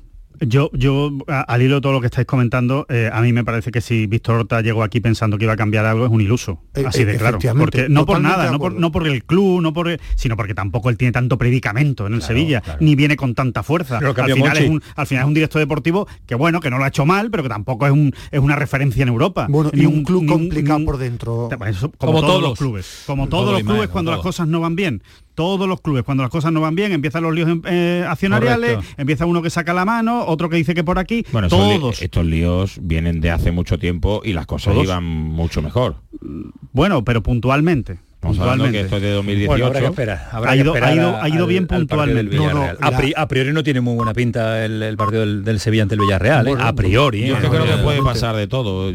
Lo peor que le pasa al Sevilla y lo peor que tiene el sevillista es que yo creo que la sensación que tenemos todos es que no gana. El Sevilla está temblando. Que no puede, es que al, que mínimo, al mínimo revés no le da para, ganar. Yo, yo, es que a mí, a mí lo, que me, lo que me parece una mala decisión por parte de Víctor Horta, es decir, eh, yo estoy convencido de que Diego Alonso es un gran entrenador y que y que es un entrenador que lo va a hacer bien. Estoy convencido. Pero Víctor Horta es un hombre de fútbol y sabe perfectamente que Diego Alonso no va a cambiar. No, que no va a cambiar a la plantilla, ni a, ni a los jugadores veteranos, ni al ambiente del club, ni a la situación que hay. Diego Alonso, cuidado, que no estamos hablando, que no estamos hablando de Mourinho, estamos hablando de Diego Alonso, no va a cambiar la situación con dos golpes sobre la mesa en dos semanas. Entonces, en la situación en la que está el Sevilla, te traes un entrenador que hay que darle dos meses para que se entere de cómo vaya esto Nada. y que lo cambie es no, un error. No, es que hubiera cosechado estos resultados, pero es lo que, lo que sí creo que tiene muy claro es que la histeria en la que se ha metido el club en las últimas temporadas de destituir a entrenadores, eso no le beneficia. Y que hay que tener. Y que hay que tener cierta. Pues él, bueno, él. Sí, él, ¿no? Sí. A ver, bueno, no lo defendió. Yo, tengo mi idea. Yo creo que él no defendió al 100% al otro. Entonces, bueno, ese el error. es connivente. Es que no. Era, su entrenador. Bueno, pero, eso, entonces, pero y si no, tú quieres... No le gustó lo de Sergio Ramos que tú decías. Perfecto, pero si tú quieres, si tú, tú la vida tienes que ir recto, tú piensas que el club está equivocado con tantos cambios, en, en, una situación que no era límite, le dices al club, no, no, Mendilibar. Pero aquí. Eso, eso es humano, él no quiere cambiar a su apuesta, pero si quiere cambiar la de, él llegó para hacer cambio y cambió la anterior. Entonces, que no diga, entonces que no diga eso, que el problema es del que, club diga. Pero, eh, es, humano defender a tu apuesta. Yo creo que se puede compaginar las dos cosas. Yo creo, creo, creo que puedes tomar una decisión en un momento dado de estar convencido y que el club donde tú lo trabajabas lleve, lleve un recadito de muchos entrenadores en la es, últimas temporadas. En una temporada. ¿No? Eh, Lopetegui estuvo tres temporadas en el Sevilla, ¿eh? No. Tres temporadas. Y, un año son bueno. Claro, pero no, él, él hizo, el entró en esa guerra que es lo que para en esa dinámica, él no en esa pensaba dinámica esa dinámica él no pensaba cambiar de forma rápida tú decías el Villarreal primero oportunidad de los jugadores está muy bien yo que ellos piensen y a mí me lo han dicho varios, que creen que trabaja bien y está capacitado al campo. el momento vale. de hablar es en el campo, Es- pero, ganando. pero- pero toda la plantilla piensa así de Diego Alonso. la No, yo mayoría estoy hablando que la mayoría y sobre Los todo pesos lo más pesados sí, importante los es que los capitanes, sí. sí. Y la, y la mayoría yo creo que... Pues eh, Acuña, Ra- Rafa Ra- Mírez, Bueno, Jordán. Acuña juega bastante. pero piensa. Yo No, una cosa es que juega y otra que cosa- piensa. Pregúntale a creo- Acuña por Acuña- Sampaoli. No, pero es que yo creo que Acuña siempre. está más pendiente de su futuro que del- de ahora mismo de la realidad. Yo creo que entrenador. más que pendiente de su futuro está fuera de aquí. Bueno, o sea, Acuña claro. está ya que no que no, que no le gusta estar aquí. club. No le Claro, gusta estar aquí. claro. Eso es lo- esa es la sensación que él transmite, aunque creo que es buen profesional, de verdad lo creo, ¿eh? Sí, sí, su Bueno, rendimiento. con algunas cosas, pero en el partido, en el fútbol, cuando él se mete en el, en el campo, Porque es creo- competitivo. Creo que es competitivo y ayer y ayer hizo un rinde, ayer hizo un buen partido. Pero es muy llamativo, lo hablábamos ayer, lo de Fernando es muy llamativo, lo de Navas desquiciado es muy muy- llamativo. es que están muy está el nerviosos en el equipo muy- vestuario. Claro, pero son jugadores que no suelen pero, perder Caballo, los eh, nervios y, eh, eso lo hace la derrota. O sea, cuando ¿De entras en una espiral, Sí. hombre, cuando entras en una espiral de, de, Bueno, de- de la derrotas, de derrota. malos Fernando- resultados, Fernando lleva perdiendo de nervios, No, no, no, no, Fernando en la derrota no es la primera vez que vemos esta actuación, ¿eh? Fernando la derrota Y la, la, y la lleva falta mal, ¿eh? de protagonismo también. O sea, Y- Fernando ha visto que ha perdido mucho peso también Bueno, y eso no es fácil. venía de dos titularidades y consecutivas se- y, y lo que le hizo, bueno, ya hizo lo que le hizo a Mendilibar, que intentó recuperarlo y le dio su sitio por delante de fichajes, Y, ¿no? O sea se- que- y segundo aspecto que tienen que pensar los tres que mandan ahora mismo. Castro, del Nido Carrasco, con mucha fuerza y Horta. Ayer os comentaba 29.000 personas en un partido de Liga de Campeones. Yo no recordaba Que se que se fueran más de 10.000 o 12.000 en un momento. El sevillismo, una gran parte, que no todo el mundo es del nidista, que hay otra mentira en eso, una gran parte del sevillismo eh, necesita un liderazgo, alguien en lo que creer. Y ya si me permite, antes de que nos coma el tiempo, la torpeza de Del Nido padre Ahora vamos con eso. en no, sus eso últimos sí. movimientos, Cambiar- no, cambiar no en lo de la. Junta. Ha manejado muy mal los tiempos, con el pacto, con el pacto, con el acuerdo con los americanos atados y todo lo que ha ido pregonando de ir a ayudar al club, sus movimientos en los últimos años han sido de una torpeza tremenda. Pero, pero, pero Y otra- mirando bueno, desde, desde su punto de vista el egoísmo bueno, y yo- de- y de yo co- recuperar y yo como la presidencia egoísta igual, al máximo. igual que critico la gestión de los que mandan actual, que me parece que están haciéndolo mal, del Nido padre, en los últimos tiempos sus movimientos Están por encima del club. sí. no, no le no, interesa. que han sido no torpe incluso para él, incluso Bueno, para lleva mucho tiempo en eso. Y un, un último apunte respecto a todo lo que Apartado se está comentando aquí. No, no, apartado deportivo no, apartado de gestionar las crisis, ¿no? Y gestionar estas, estas situaciones. Si Víctor Horta está tan en- convencido de que Diego Alonso es el entrenador y el presidente y vicepresidente también creen que Diego Alonso debe seguir, pero que la presión social, pero que están convencidos, pero que sí, pero que no, pero que sí, salga usted de una rueda de prensa hoy y diga que Diego Alonso es el entrenador del Sevilla y que no se va a ir aunque Bueno, pierda lo- con el lo Villarreal. dijeron ayer. No, no, pero que, ayer. que Horta salga no. Víctor Horta, el director deportivo, y diga, este es nuestro entrenador, esta es nuestra apuesta y no se va a ir. Y pase lo que pase, lo vamos a lo hizo mantener. en el último desplazamiento, lo hace ahora una semana, ¿no? No, sí, dos sí, decir, lo han dicho mucho. Yo, yo creo que lo han dicho demasiado. Efectivamente. Pero no, para pero mí, no- para mí cuando Pero se es Pepe, tan Pepe pesado Castro, con Pepe Castro lo dijo ayer, ¿no? Pero En la el partido, pero lo escuchamos insisto, aquí. Pero insisto, de manera especial.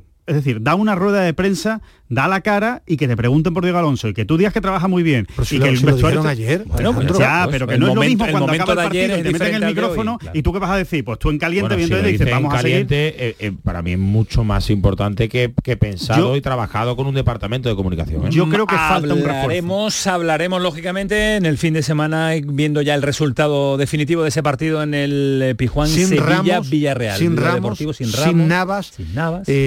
Badé tampoco Sumaré, llega. Bueno, me han dicho que Sumaré lo van a ¿Puede intentar, llegar? van a intentarlo, me han dicho hoy. Difícil, ¿eh? Eh, Lamela y Suso tampoco. Tampoco. Y el tema de Nilan tampoco, es que de Nilan no tengo yo, no sé si Alonso tiene, no tengo ninguna No, noticia, lo vi no. entrenar un par de días la semana pasada, desde entonces No se ha nada. desaparecido. Bueno, otro revés judicial para José María del Nido Benavente, José María del Nido padre, eh, esas medidas cautelares que había pedido para votar en la Junta de Accionistas del próximo lunes, día 4 de diciembre, han sido denegadas por parte del juez, como se Adelantó esperaba. Alejandro. Hombre de nuestros juzgados No, lo dijo. se llama digo, día- la noticia sería que se lo Se llama el Día de la Marmota. Claro, Se llama el Día de la el año Marmota. de la marmota y uno y otro El- y otro y ya otro. está, y y a pesar de que habíamos contado que se habían aportado nueva documentación y demás. Todo Bueno, igual, si es que siempre igual. siempre No, igual. esta y vez yo- sí, porque y yo tal, creo que esto el juez, sí. además es muy contundente ¿eh? o sea, él, él viene a decir como poco más que el, Ya está el bien. presidente se está cargando el club y que hay que y, y le dice el juez que bueno eso es una apreciación suya y que en estos momentos no no, no hay eso Soy juez, no aficionado. O sea, yo creo que esto solo, a ver, estoy con Alejandro, es lo que todas las partes pensaban. De hecho, cuando, mm, bueno, fueron a declarar en aquel momento, ya las sensaciones que transmitieron también desde José María Nido Benavente es que no había salido demasiado bien. Y a partir de ahí, bueno, no sé si fijar la batalla en ese artículo de ese pacto donde todos los que lo hemos leído, porque ya ha salido en todos lados, pues deja bien a la clara que es la sucesión de presidente por vicepresidente y no es explícita- explícita- explícitamente la familia del nido la que tiene que elegir eh, quién es el Pues presidente. entonces, ¿qué Pero va- ahí es donde a lo mejor se puede ¿Qué vamos centrar. a vivir el lunes? Bueno, el lunes la junta- en la que va a quedar muy tocado difícil. Pepe Castro, que va a hacer su ¿Va a tener oposición al margen de- del Nido Benavente? Sí, Sí, todas pero- las opiniones. pero- Primero hay una manifestación Claro. de aficionados en la entrada, un ambiente muy caliente y cuando pierda, eh, no le van a aprobar las cuentas. Todos los que hablen, todos los accionistas, que es el día para hablar, no gente que por cierto ayer eh, aficionados eh, persiguiendo por la calle a, feísimo, a, a Carolina eso Feísimo, no, eso una cosa es el aficionado que va a estar enfadado, pero eso no se puede permitir nunca. Y claro, los accionistas en la Junta, claro que los accionistas le van a fear todo Pero lo que bueno, está le pasando van a en el- fear en todo, el pero no va a suceder el- nada diferente, no va a haber ningún cambio de sabe, poder ¿no? ni nada. Cambio no Bueno, puede haber. No puede haberlo. Lo que es verdad que el, cambio de poder yo pensaba que iba a ser muy inmediato y parece que no va a ser tan Que no, inmediato. no es un momento agradable para coger el mando. ¿eh? Ya, bueno, me hablaban incluso que si todo hubiera ido bien, pues a lo mejor se retrasaba bastante más, pero bueno, yo creo que eh, será cuestión de tardar 5, 6, 7, 8 días más de lo pensado. Y yo sí tengo curiosidad, eh, Camaño, eh, creo que José María Nido Carrasco algo tiene que buscar, no va a ser fácil, no lo sé, si no te lo contaría, pero algo tiene que buscar que mínimamente puede ilusionar a la gente.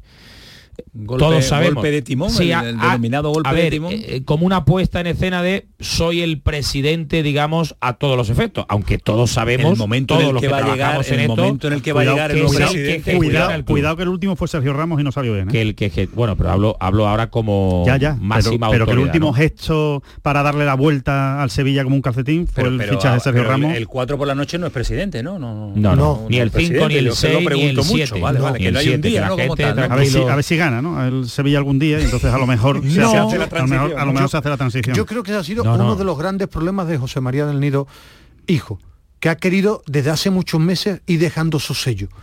Y es un error, porque hablar mucho, tomar muchas decisiones, querer cada cinco minutos demostrar que tienes que hacer algo en un club como el Sevilla, en estos momentos era un, un problema. Es más, es la trayectoria de 10 años de Castro, de Castro, con sus títulos, la mejor etapa era cuando era invisible mediáticamente. No sé si estoy de acuerdo. Cuando era invisible Sí, sí. mediáticamente y en su momento. la gran virtud de Pepe y en su momento más delicado. En su momento más delicado fue capaz de dar el único golpe de impulso o, o de efecto de cara a la gente, que era traer a Monchi. Ahora mismo Bueno, es. no domingo, domingo las miradas puestas en lo deportivo, el lunes puesto también las miradas en lo institucional. Seis de la tarde comienza, te coge el directo el programa en directo. Allí. Seguro, ¿no? De 6 a 10 seguro, ¿no? Cuatro horas corto se va a quedar aquello, ¿no?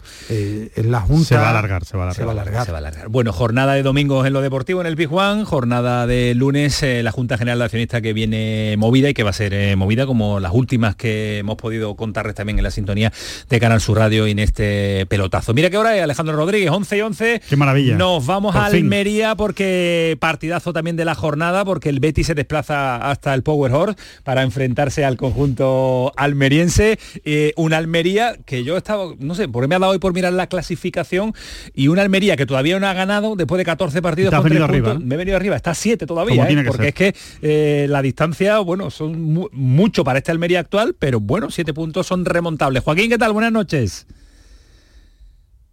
Hola, buenas noches, Cabaño. Eh, ganas de partido, ganas de que llegue la primera victoria y además nos encontramos con un, con un derby andaluz, un Betis que, que, va a llegar mañana a la ciudad de Sevilla y a pesar de las rotaciones de Pellegrini, me, cansadito puede llegar a, al, al, partido ante la Almería. El Almería se agarra de aquí al parón navideño, a final de año se agarra sobre todo los dos partidos de casa, no le queda otra porque los desplazamientos son de, de toma y dale, porque estamos hablando de, de que la Almería, antes de las vacaciones de Navidad, tendrá que jugar en el Metropolitano frente al Atlético de Madrid y en el Montjuïc o Juiz Compain, según como cada uno lo nombre, frente al Fútbol Club Barcelona. Es decir, que estamos hablando de que Real Betis Balompié el próximo domingo aquí en el Power Hall y posteriormente la visita del Mallorca de Javier Aguirre son las armas que quiere la Almería utilizar para meterse en la pomada, por lo menos para que no se le vaya más la puntuación de permanencia en primera división. Pero el más importante, lógicamente, el primero, el más cercano, el del domingo, frente al Real Betis Balompié. Y el Almería, pues, quiere precisamente rentabilizar un talón de Aquiles que hasta el momento ha mostrado el equipo de Manuel Pellegrini. Y es que si es inexpugnable, intratable y prácticamente insuperable en el Benito Villamarín, ya fuera las cosas cambian totalmente hasta el extremo de que sus números así lo dicen. Y eso es lo que espera precisamente la Almería, pues que el domingo pues no aparezca el mejor Real Betis Balompié en el Power Hall y así de esa forma intentar acercarse por lo menos a tener posibilidades de estrenar su casillero de victoria. Esa es, la, idea, pero mirando, mirando la racha que llevan de sin ganar muchos equipos, es verdad que el Almería lleva 14 jornadas sin ganar, pero es que el Sevilla lleva 7, 10 el Cádiz, 9 el Mallorca, 10 el Celta y 11 el Granada. Por eso todavía un, es equipo, que un equipo que con tres puntos debería claro, estar ya mm, desahuciado todavía sigue vivo. Es que hasta ahora me, me, parece, no sé lo que piensa Joaquín, la permanencia más barata de no, los últimos tiempos. A priori, en, este en esta cuarto, fecha, ¿eh? sí, correcto. Después veremos, pero... Sin lugar a dudas, sin lugar a dudas. Ahora sí. Por eso, por eso hay que agarrarse a los números, Joaquín. De momento a eso, de momento a, a las rachas negativas de los eh, rivales que tiene la Almería ahí. Si retrocedemos en el tiempo, cualquier equipo en diciembre con tan solo tres puntos estaría ya desahuciado. Sí. Sería un mero comparsa, sí. sería un mero, mero, comparsa para la segunda vuelta de la competición. A día de hoy, pues mira por dónde, pues todos los equipos le están dando vida a Almería. Y es que la situación, la verdad es que es llamativa, poderosamente llamativa hasta el extremo de que yo entiendo perfectamente que a Javier Aguirre ayer por no le hicieron ni pizca de gracia cuando le preguntaron sobre su futuro profesional, porque está fuera del descenso. Y es que no solamente es el Mallorca, es que son todos los equipos los que no ganan. Y, eso pues se está notando en la escasez de puntos de los equipos que están en la zona baja de la tabla clasificatoria. Y el Almería sabe y es consciente que terminar una primera vuelta por menos de 9 o 10 puntos sería prácticamente imposible poder tener continuidad luego en la segunda vuelta de la competición. Date cuenta que le quedan tres fuera, tres fuera y dos en casa para terminar la primera vuelta. Metropolitano, Luis Compain y el Sadar, que es el primer partido del año primer partido del año que es el que pone punto y final a la primera vuelta de la competición frente a Osasuna. Y en casa, Real Betis Balompié y Mallorca. Calendario. Y, y, la verdad es que mmm, si miramos hasta el momento la imagen de la Almería de Vicente Moreno, de Alberto Lasarte, de Gaisca Garitano, en casa siempre ha estado mucho más cerca que fuera de conseguir la primera victoria. Y por eso es por lo que se espera precisamente pues que ya el domingo aparezca el mejor Almería y no aparezca el mejor Real Betis Balompié. Joaquín, ¿se ha desinflado el movimiento en torno a la figura de Garitano y buscar al tercer, cuarto entrenador o, o si el, este fin de semana no gana la Almería se procede a ello? Yo creo que tan solo se produciría en el caso hipotético de, de una derrota muy dolorosa, que el, que el Real Betis Balompié pasará por encima de la Almería el próximo domingo en el Power Hall. Es decir, estaríamos hablando de, un 0-3, un 0-4 o algo que fuera muy hiriente para no solamente para los aficionados, sino también para la propiedad del equipo rojiblanco. Yo creo que en la propiedad es la primera que es consciente de que el problema no reside en el, el cuadro técnico, sino que es el propio vestuario, el que no tiene capacidad en ningún momento para superar adversidades, para encontrarse eh, con capacidad como para competir durante los 95 o 100 minutos que actualmente duran los partidos en primera división y por ello es por lo que yo creo que se le va a dar siempre esa confianza a Garitano porque ven que trabaja bien, trabaja bien y lo que trabaja durante la semana luego al final no se lleva a la práctica los domingos. También es cierto que si la situación llega y se mantiene tal y como estamos ahora mismo, que estamos hablando de cinco partidos, cinco derrotas, cero puntos de 15 posibles, pues yo creo que al final tendrán que tomar una decisión al respecto. Bueno, pues eh, estos son eh, las situaciones de dos entrenadores muy parecidos, Sí, que, convencen cómo trabajan en la ciudad deportiva, tiempo. pero no, pero no, pero no sacan los puntos necesarios, ni el entrenador del Sevilla ni el entrenador de, de la Almería. Vamos a ver qué sucede este próximo partidazo que lo vamos a contar en la gran jugada, ese partido con la visita de- del Betis hasta Almería. Allí estará Joaquín Américo para contárnoslos. Un abrazo, Joaquín, un abrazo fuerte, cuídate mucho. Un abrazo para todos, buenas noches. Hasta luego, adiós. Ese Betis que llegará, Alejandro, con muchas rotaciones, ¿no? Viene, va a aterrizar. Si aterriza, porque nos está contando Márquez que hay eh, hielo en, el- en las alas del avión y que todavía no han salido. ¿eh? En Que el avión no han salido. conocido que ha empatado el Rangers a uno. conocido allí, ¿no? Eh, no se ¿Estás en ponía, avión no se ponía líder, sí, porque Era difícil que no lo conocieran allí también. Claro, ¿no? y que en los vuelos, pues, de la costumbre, pues están pendientes de los partidos gente del club, ¿no? De, pues no es lo mismo llegar eh, con el Glasgow por delante, a, aunque lógico. te tengas que jugar y bueno, los futboleros tienen Bueno, aquí lo que pasa. la, la conclusión es que con un empate incluso al Betis le serviría casi seguro para ser primero del grupo. Ah, pensaba que era el empate en Almería. No, un empate, un empate del Betis en el último partido contra el Glasgow Para Rangers tendría que ganarle una diferencia, le tendría que restar una diferencia de cuatro goles el, El Atalanta. El, el El Atalanta. Esparta de Praga. Esparta de Praga. Son tantos. El Esparta de Praga. 987, ahora mismo es El 987, Atalanta. si empata sería Esta competición 10, había que el cortarla un de poquito también, ¿no, Ismael Medina? No, no, a mí, me- a mí ¿A ti yo, gusta? bueno, Sí, tú eres muy de Europa League, sí, yo, hubiera, de yo no hubiera inventado la conference, me parece un truño. Lo hubiera No, no, me parece Ahora, que la. Champions no debe ser con tantos equipos y la Europa League eh, con muchos equipos y la Conference que, que en la Conference no hubiera ni equipos ni de España, ni de Italia, ni de Pero Alemania, yo ni creo, de que Inglaterra. gracias, yo creo que gracias a la conference ha subido el nivel de Eso, la la Europa League. recopa, la recopa, la recopa. De verdad lo que creo. Era, ¿eh? era grande. Los campeones de copa, Eso todos. sí que era Eso la recopa. A mí me recopa, gustaba la ganar. recopa. ¿Por qué ha subido la copa? No lo sé, pero hay mejores equipos. En la Europa League hay mejores equipos que antes. Sí, pero que si tú eliminas la conference, los mismos equipos van a la Europa League y yo Sí. creo que, que en las últimas la temporadas ya había crecido. Tenéis toda la razón, pero, pero, Pero, yo estoy contigo que esto es pero larguísimo todo. sensación. Es muy, a mí se me hace muy, Muy largo. largo. Estas fases Muy de grupos son eternas. ¿eh? son muchos partidos. Bueno, señores, que el que, primo... que el equipo titular, el Betis, vamos, que ya que Ah, lo eso, preguntaba. claro, que me habéis desviado Vamos, que no va, a haber, no va a haber ninguna duda que va a sacar eh, el mejor equipo posible, que va a ser el equipo titular, vamos, que no es, Está que no muy hay, claro, además. que no hay grandes dudas, efectivamente, o sea que tampoco hay que darle mucha, La Liga sí, muchas ¿no? vueltas. La Liga- en la la Liga, Liga van a de- salir la todos, Liga de Pellegrini, van a salir todos y, y a ver qué tal Ruiz Silva, ¿no? Sí. Que, claro, a ver qué tal, a ver qué Vale, tal lo vale, hace. vale, vale, vale. Estarán eh, observándolo. Está así, está, él, él mismo se está mirando así a sí mismo con lupa y, y también en el y también en el, en el club, ¿no? Bueno, cambiamos de partido porque hay otros partidazos y debuta el primo de Ismael Medina que debuta en el Santiago Bernabéu, nada más y nada menos.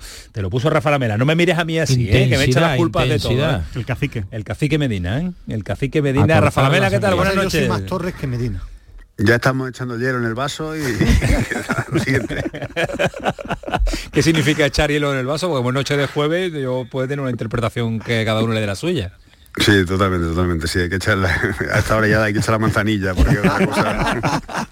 Ya, ya sí parece la voz de la mela. Esperemos- Ya Los estoy últimos días, recuperando, ya estoy recuperando Ismael. sí, los últimos días yo tenía la duda si era alguien que Camaño llamaba por teléfono no eras tú, digo, yo lo mismo. Yo lo, yo lo que espero es que en cuatro o cinco semanas no estemos diciendo lo bien que trabaja el cacique Medina en los Sí, entrenamientos. sí, esa es ojalá, sí. ojalá no estemos diciendo Esa eso. la- No gana, pero trabaja no gana, muy bien. pero qué bien trabaja el moda, cacique es Va a la estar moda. complicado porque no nos dejan ver los entrenamientos. o sea, Bueno, pero ya, pero ya, pero lo contarán los jugadores y lo cuenta el director deportivo, ¿no? Trabaja muy bien, pero no gana Bueno, nada. Esa es la moda. trabaja con mucha intensidad y viene a lo que viene, ¿no? A, a- a cortar la sangría de goles Como, como todo, como llegó Garitano y no, ha No, podido, como llegó Alonso y que, no ha podido. Alonso que viene a proponer un fútbol atractivo, ofensivo, de presión alta, de sacar la pelota desde atrás y este señor viene a solucionar un, Testiculina. Yo un no- mal que tiene el Granada hasta que no fiche, que es que le mete mucho gol. Yo, yo no he visto entrenar en mi vida ni a Guardiola ni a Klopp, pero deben ser buenísimos porque ganan mucho.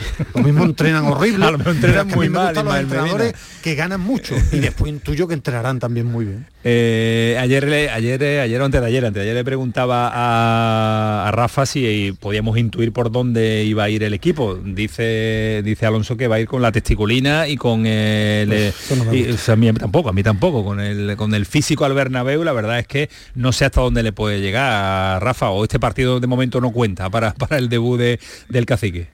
Bueno, yo creo que yo creo que sí cuenta, ¿no? Eh, a, a partir de ahí sabemos toda la desigualdad que hay entre el Real Madrid y el Granada en estos momentos, ¿no? Bueno, prácticamente cualquier temporada, pero en esta si cabe pues más acusado a pesar de la paja que tiene el Madrid, pero sigue presentando un once de, de plenas garantías, ¿no? Bueno, eh, al final vamos al, al tópico, ¿no? De la garra charrúa, ¿no? Pensamos que, que el equipo pues saldrá más intenso que en otras ocasiones.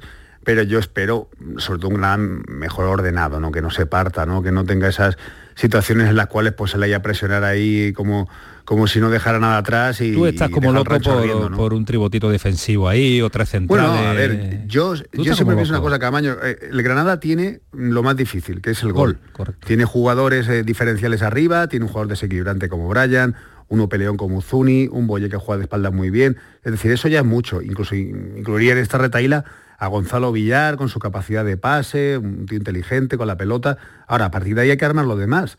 Y lo demás es intentar asegurar, asegurar como sea, con ayudas, acumulando jugadores, eh, encerrándose, lo que sea. ¿no? Hay que intentar buscar soluciones para que Granada le genere menos peligro, le genere menos oportunidades y por tanto menos goles, y a partir de ahí aprovechar su caudal ofensivo. Yo creo que ese es el debe de, Paco López, el, único debe, ¿no? Porque yo creo que ha hecho mucha, ha hecho una buena gestión, y sobre todo en la parte humana, porque el, equipo estaba muerte con él, pero no ha sabido equilibrar a la Granada dentro de las posibilidades que tiene, que evidentemente hay carencias que tienen que ser resueltas en el mercado de invierno.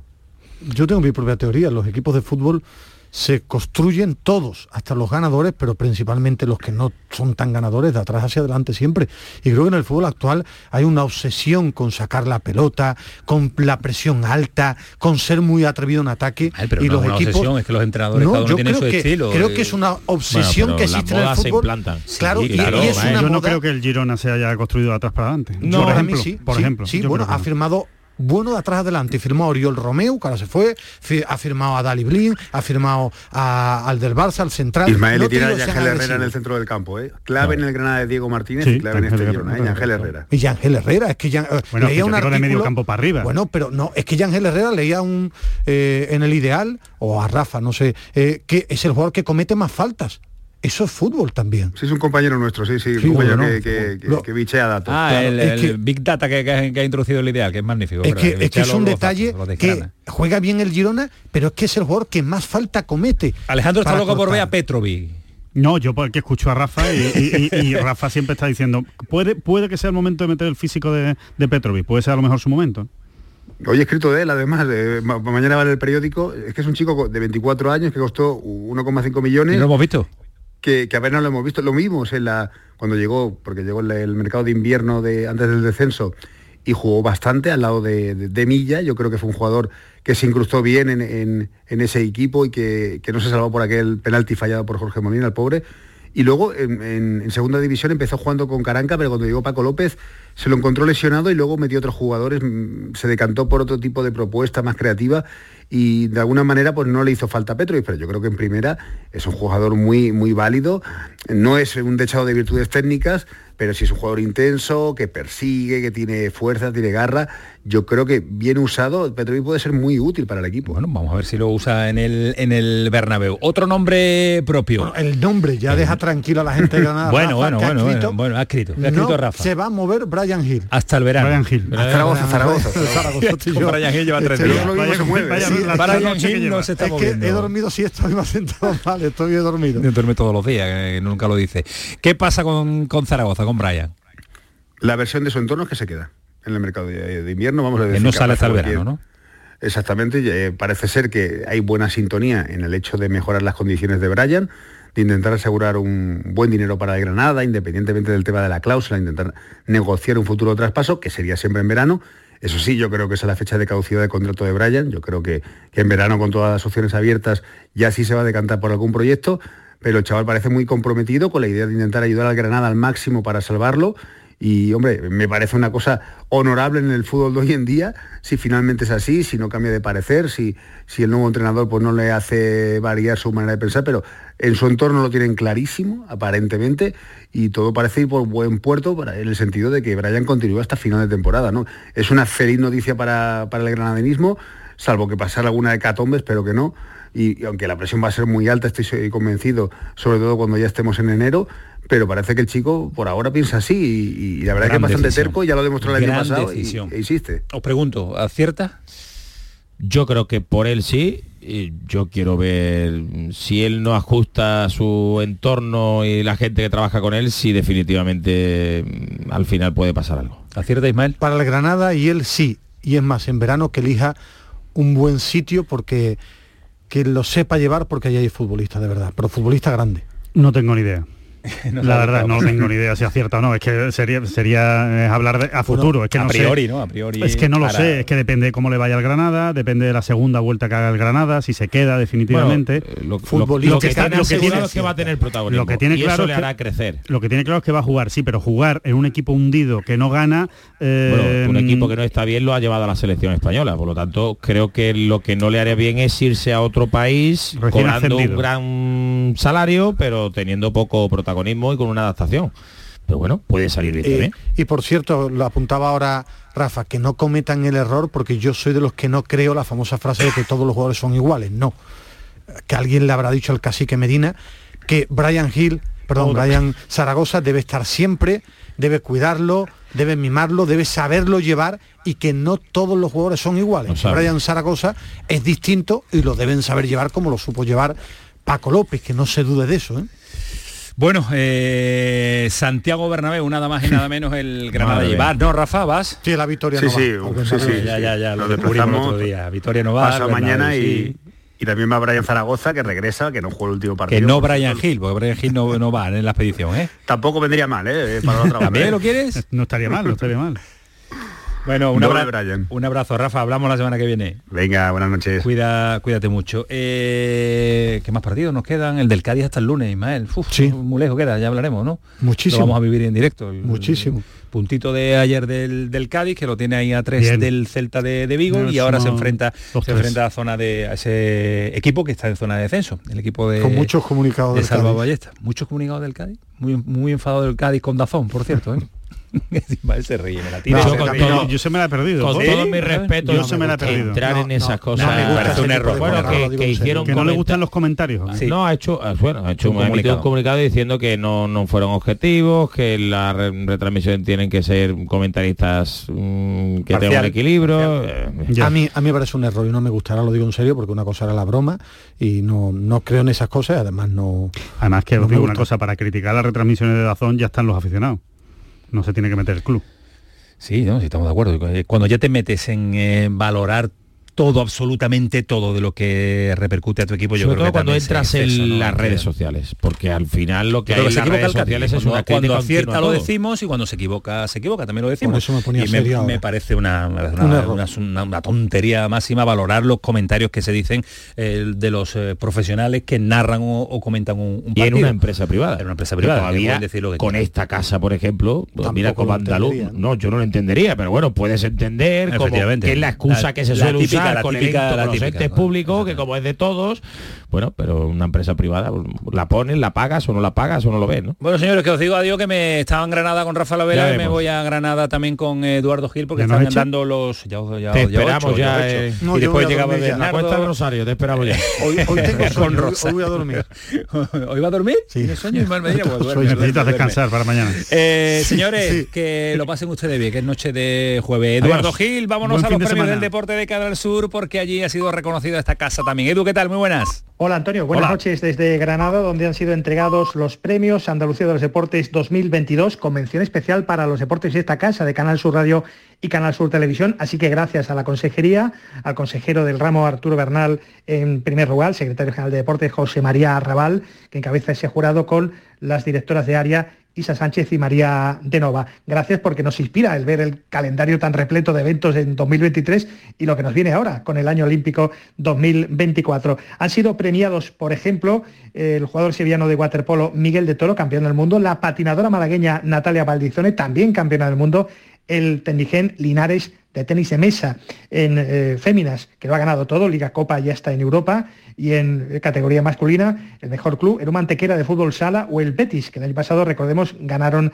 la Copa del Rey. La mejor gestión para el Sporting de Huelva femenino de fútbol, 18 años en la élite. Iniciativas muy eh, importantes, en este caso como la de Pray for Ucrania, eh, que es algo tan, tan bonito y tan sencillo como la Federación de Deportes de Invierno, que ha tenido en acogida a técnicos y deportistas ucranianos. O, por ejemplo, la mención especial por un hombre que no se va de casa, al jugador de Unicaja de baloncesto, Alberto Díaz. En cuanto a la discapacidad, Antonio Olmo y Javier Labrador, los nadadores del Europeo de Verano del pasado 2022, que fueron galardonados, y también la almeriense a Natalia Dimitriv, eh, premiada y galardonada con ese primer puesto en la prueba de 200 metros braza SB8 en el Mundial de Natación del año pasado también. El pelotazo de Canal Sur Radio con Antonio Caamaño. Dicen que detrás de un gran bote del Eurojackpot hay un gran millonario. Esto, ¿y detrás de un gran millonario? Pues que va a haber un... Ahora Eurojackpot, el mega sorteo europeo de la 11, es más millonario que nunca. Porque cada martes y viernes por solo 2 euros hay botes de hasta 120 millones. Eurojackpot de la 11, millonario por los siglos de los siglos. A todos los que jugáis a la 11, bien jugado. Juega responsablemente y solo si eres mayor de edad. Gente de Andalucía te invita a conocer la provincia de Sevilla a través de lo mejor de sus productos y sabores con la Feria de Productos Locales Sabores de Navidad de la provincia de Sevilla. Este domingo, desde el patio de la Diputación de Sevilla, dale placer a tus sentidos con productos de primerísima calidad de tu provincia. Aceites, panes artesanales, carnes, conservas, sensacionales dulces. Gente de Andalucía este domingo desde las 11 de la mañana en la Feria de Productos Locales Sabores de Navidad de la provincia de Sevilla. Con el patrocinio de ProDetour, Diputación de Sevilla. Canal Sur Radio, la radio de Andalucía.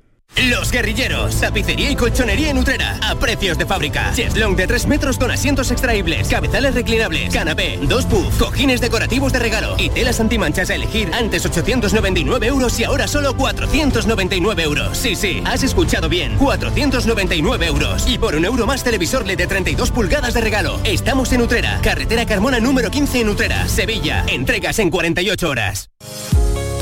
Feria de muestras de productos típicos y artesanales de la Sierra Morena de Sevilla, del 6 al 10 de diciembre en El Pedroso. 27 años compartiendo gastronomía, cultura, tradiciones, actividades de ocio. En el puente de diciembre del 6 al 10, El Pedroso te espera en su Feria de muestras. Organiza Ayuntamiento del Pedroso.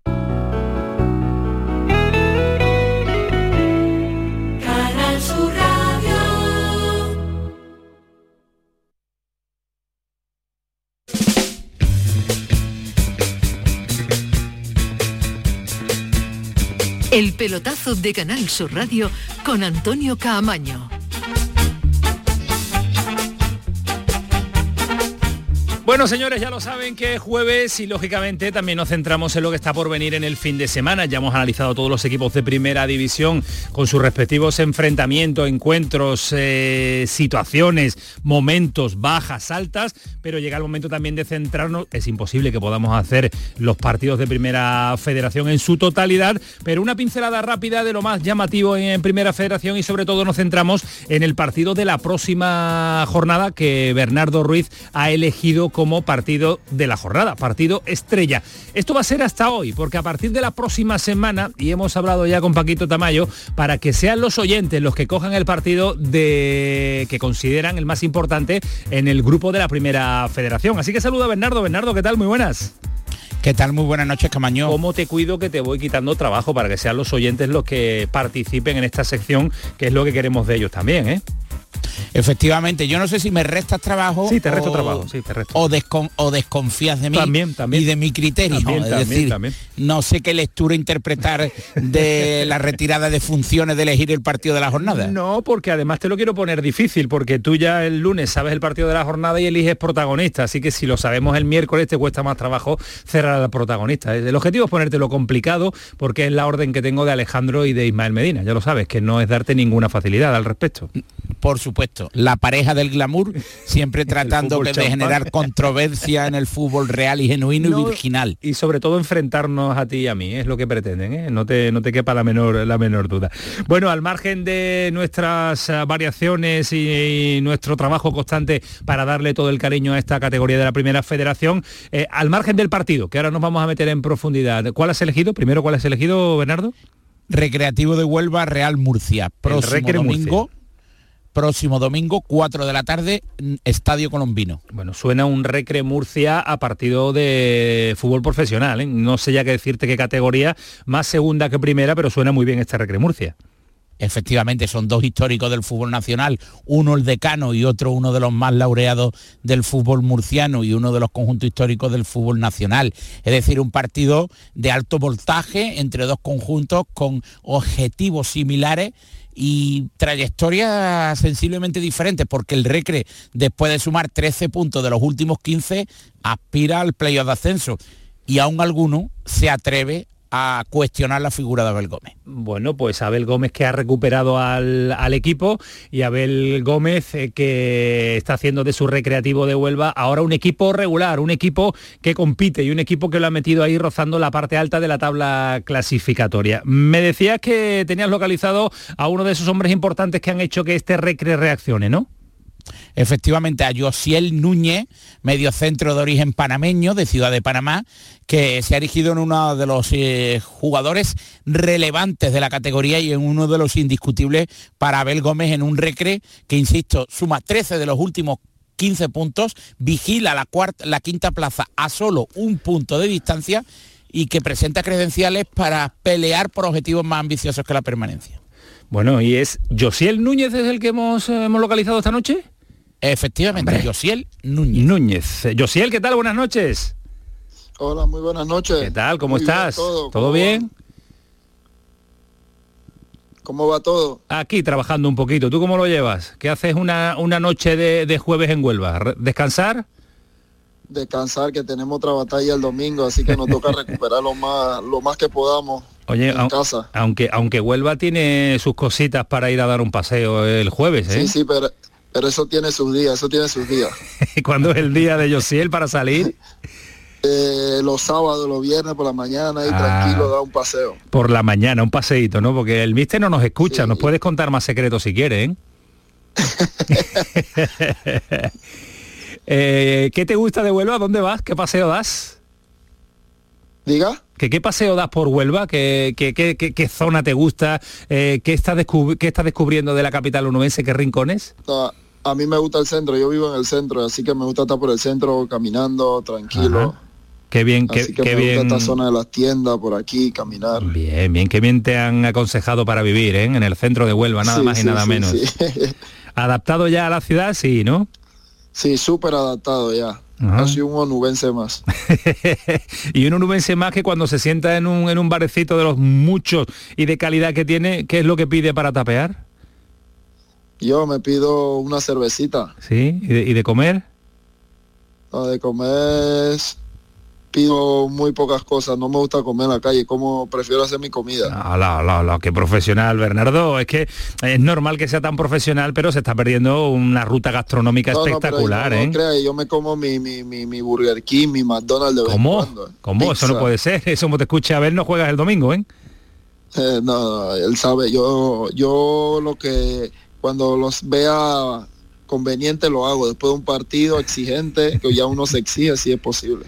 Bueno, me, han hablado muy bien de ti, pero en lo gastronómico me estás defraudando, yo sí, ¿eh? porque poner, irte al Burger King teniendo allí boquerones fritos, teniendo coquinas, teniendo, bueno, la gastronomía onubense, yo creo que los chocos sí me los como porque me encanta. Claro, los, chocos fritos. Los chocos fritos. además le vamos a pedir que nos invite a un sancocho o a unas carimañolas. ¿Dónde? ¿En Huelva también? Ah, le, gusta, le gusta el sancocho y las carimañolas, yo se lo hago sin problema. Me encanta el sancocho, me encanta. Nos encanta, a Bernardo le gusta todo. El sancocho, bueno, cuando quieran lo invito. ¿Y, lo, lo, hay, lo hay en Huelva? ¿O lo haces? no, yo lo hago, yo lo hago. En Huelva no, no hay. No hay. Que yo sepa, pues, hasta el momento. Ah, pues, abrimos un restaurante panameño si hace falta, ¿eh? hay que viajar a Sevilla puede para ser que probar un restaurante panameño aquí, ¿eh? ¿No hay? No, no, no, no. Eh, en Sevilla sí hay nicaragüenses, pero es posible comer un sancocho, aunque no haya restaurante estrictamente panameño en Sevilla, que yo sepa, pero el sancocho, para que nuestro oyente se ilustre, es una sopa de caldo de pollo con maíz, especias, ñame. Verdura, tiene ñame, tiene eh, mazorca, bueno, bueno, pues tiene buena pinta esa, habrá que probarla, habrá que probarla. Y además en esta época pega, ¿no? En la época de navideña pega, ¿no? es muy bueno. Bueno, pero nosotros no te hemos llamado para hablar de comida ni de gastronomía, lo sabes, ¿no? Es un programa deportivo, a pesar de que no, no pega ahora, ¿eh? Oye, que, ¿cómo, ¿cómo estás? Eh, ¿Estás bien? ¿Te encuentras en el mejor momento del recreativo? Es verdad que este recreativo nos viene contando Bernardo siempre que hablamos de Primera Federación, que máxima confianza en este entrenador a pesar de la irregularidad. Ahora había encontrado el momento óptimo de la temporada. Es así, ¿no? Claro, sí. Bueno, estoy bien. De momento, bueno, todos los compañeros estamos rindiendo al 100% como como se debe y se espera. Eh, entramos en un bache malo de dos partidos que perdimos, pero bueno, nos reivindicamos y pudimos sacar esto adelante. Ahora vamos en buena, buena dinámica positiva y esperemos seguirla. ¿Te ha costado adaptarte? Ahora dejo a Bernardo que te cuestione al respecto. ¿Te ha costado a ti también la adaptación a la categoría, la adaptación al entrenador, al fútbol onubense, al fútbol de esta primera federación o, no, o no, o no fue así? No, no fue así, no me costó adaptarme porque eh, yo sé la capacidad de mi rendimiento y, sé lo que puedo dar. Al míster tampoco me, costó adaptarme porque lo conozco de la temporada pasada, sé su idea. Claro. Y bueno, para yo soy uno de los jugadores que puedo dar su idea a lo que él busca dentro del campo. Sí, yo te lo decía porque la primera federación es, un fútbol totalmente diferente al de, al de la anterior categoría donde estaba el recreativo de Huelva. la primera federación hay que adaptarse, no todo el mundo llega y, sabe competir en, esta competición, en esta categoría, donde hay muchísima igualdad y cualquiera le, gana a cualquiera, en fin. Pero nos alegra una barbaridad saber que, estás adaptado y además eh, siempre te seguimos y Bernardo te califica como uno de los jugadores determinantes de este recreativo, ¿no, Bernardo? Efectivamente, ¿no? Porque eh, no solo en su debut en la categoría se ha reivindicado, sino que es uno de los eh, principales exponentes de un recre totalmente al alza. Eh, Josiel, em, afrontas tu cuarta temporada en España, pero la primera en la tercera categoría y la segunda en un histórico del fútbol español como, como el recre. en tu país incluso debutaste en la Conca Champions con, con Árabe Unido, militaste en Plaza Amador. ya estabas habituado a la exigencia de la máxima competición en tu país natal, pero ¿te ha sorprendido el entorno, la ambición, la exigencia del Recre? Claro, claro, sí, es otra exigencia aparte. Eh, lo tomo más como cuando iba a jugar con la selección nacional, que sabíamos lo exigente que era, como si jugáramos para el país. Bueno, aquí casi es lo mismo y siento que la exigencia es muy buena para nosotros los futbolistas, que tenemos que saber llevar esa presión y bueno, de momento me he podido adaptar de la mejor manera al club en estos dos años que estoy aquí en Recre, pues. Eh, ¿Este Recre va a dar guerra? Yo sé, lo, lo vamos a tener ahí tranquilito, en la sombra, escondido para pegar el zarpazo final, ¿o no? ¿O va a empezar a dar guerra ya? No, nosotros no vamos, nosotros nuestra, nosotros vamos partido a partido, pero la convicción es de todo como nosotros queremos ascender, como se dice. Eh, todos tenemos un propósito, pero vamos paso a paso. Tampoco queremos decir que vamos a dar un paso sabiendo que hay equipos con más, con más presupuesto, pero nosotros creemos en nosotros y creemos la idea del míster y en el plantel que tenemos. Porque eso de, partido a partido es importante, pero también la gente en Huelva, que la conocemos bien, eh, exige mucho y están como locos por volver al fútbol profesional, eh, primera o segunda división. ¿Sería posible este año? ¿Tú ves plantilla para ello? Bueno, sabemos de la exigencia de la, de la ciudadanía de aquí de Huelva, pero nosotros tenemos plantel para, para poder afrontar esta, esta categoría y poder hacer las cosas bien. Ya vieron cómo fue con el Málaga, que pudimos ganarlo, pero bueno, al final lo, empatan. Y pensamos nosotros desde ahí que tenemos posibilidad, mucha posibilidad de poder entrar a los, a los, a los puestos de arriba. Bueno, bueno, pues vamos a ver si, si, si es posible. ¿Alguna cuestión, eh, Bernardo, para, para Josiel antes de dejarlo descansar? La, última, Josiel. Eh, eh, ¿Tu socio perfecto en el Recre es David del Pozo o hay algún jugador con el que también conectes especialmente? Bueno, yo me conecto bien con David del Pozo, también con Rubén Serrano. con Luis Alcalde también tenemos buena dinámica los tres del medio y con, con los centrales también Trapero, o si juega Alex, con Raín también, o sea, yo soy el que, como se dice, el ombligo del equipo, tengo que tener conexión con todos. El ombligo del equipo, me gusta, me gusta esa expresión, es el ombligo que conecta con todas las líneas del recreativo de Huelva.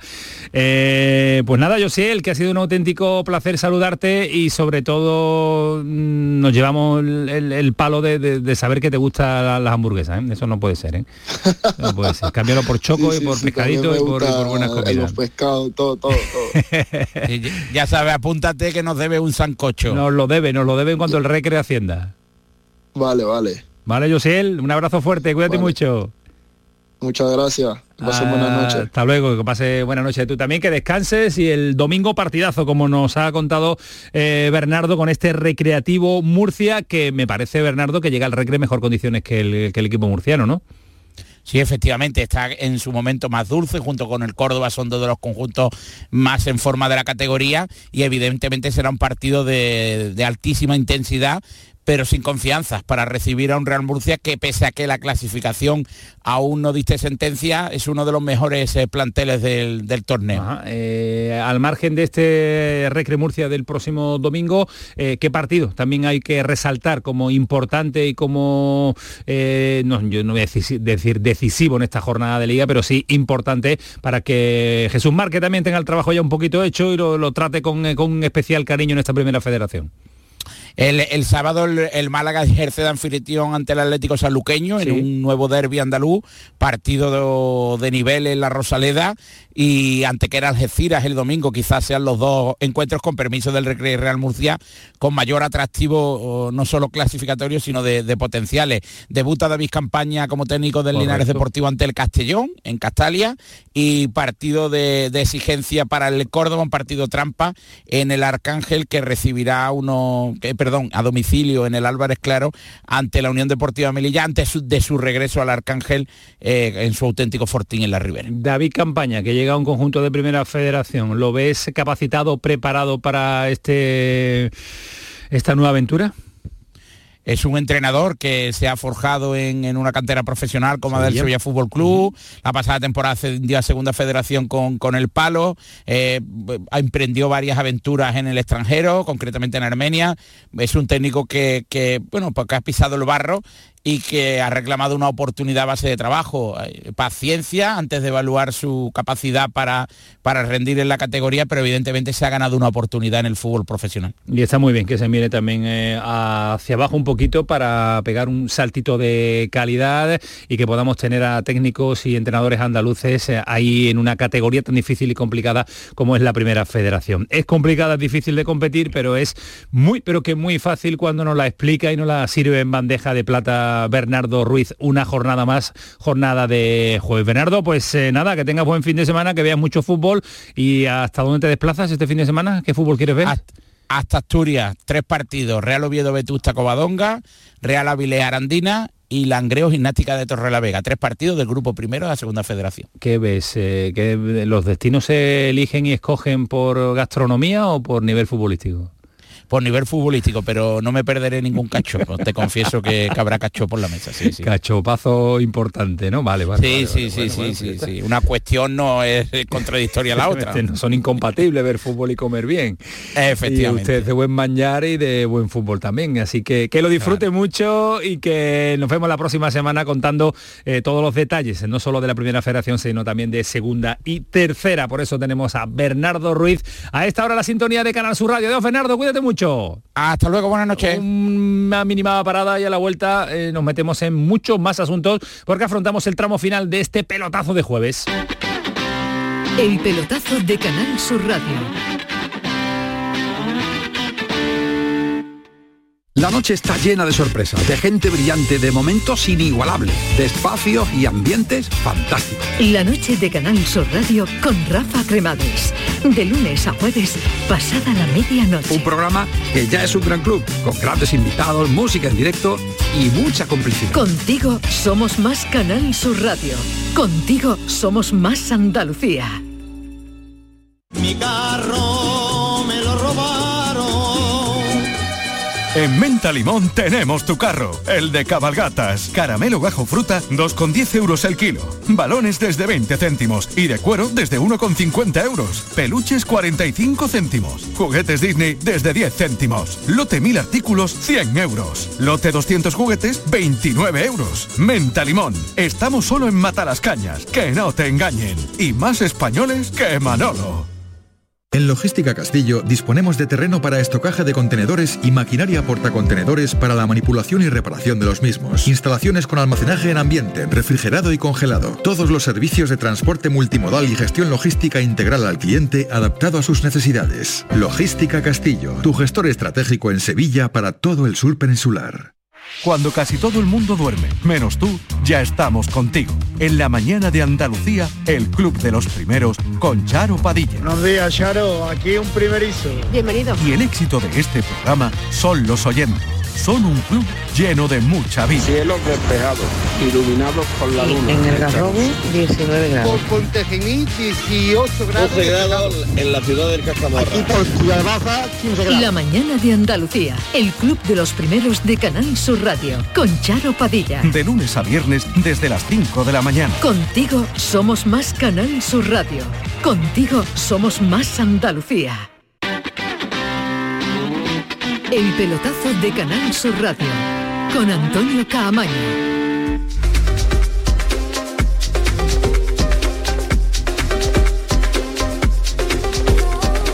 Seguimos en la sintonía de Canal Sur Radio y nos volvemos al directo, volvemos a los premios Andalucía de los deportes, donde ha sido reconocido también esta casa con eh, Eduardo Gil. Eduardo, por aquí seguimos de nuevo. ¿Tú dónde andas? Hola Antonio, de nuevo, ya estamos metidos en plena fiesta. ¿eh? Eh, estoy con uno de los galardonados, el mejor deportista andaluz de 2022. tiene planta de jugador de baloncesto, podría jugar perfectamente la ACB en la NBA, me saca como tres cabezas. Es Miguel de Toro, waterpolista campeón del mundo en 2022, por eso ha sido premiado. Y, además este 2023 ha sido bronce mundial. Miguel, buenas noches y muchas felicidades. Muchísimas gracias, buenas noches. Hoy estoy haciendo, estoy alargando el gacheto brazo para que lo entienda todo el mundo para, entrevistarte. Estamos haciendo recuento de, em, de todas las medallas que acumulas. Vale, campeón del mundo de waterpolo en 2022. Este año habéis sido bronce, pero es que ya tenías platas y medallas europeas y demás, ¿eh? Sí, bueno, ahora la verdad es que llevamos desde 2018 acumulando bastantes metales. Desde 2018 que hemos conseguido una plata, dos platas europeas, hemos conseguido dos bronces, uno mundial y uno europeo, hemos conseguido el, oro mundial en 2022 y bueno, pues recientemente en verano también conseguimos el oro en la Copa del Mundo, además de varias medallas que también hemos conseguido en la, misma competición, en la Copa del Mundo. Y bueno, pues estoy súper orgulloso de, seguir representando a mi, a mi comunidad.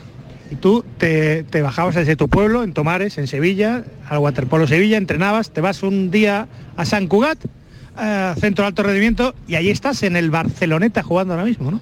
Sí, bueno, eh, yo creo que al final para poder triunfar en el deporte también tienes que contar con ese punto de fortuna. Y yo en mi caso pues fue que básicamente se dio una fortuna tras otra, eh, empecé en Tomares, en mi pueblo, me moví al Waterpolo Sevilla a través de una concentración a la que yo no pensaba ir, fui obligado por mi padre, así que desde aquí evidentemente se le agradezco muchísimo.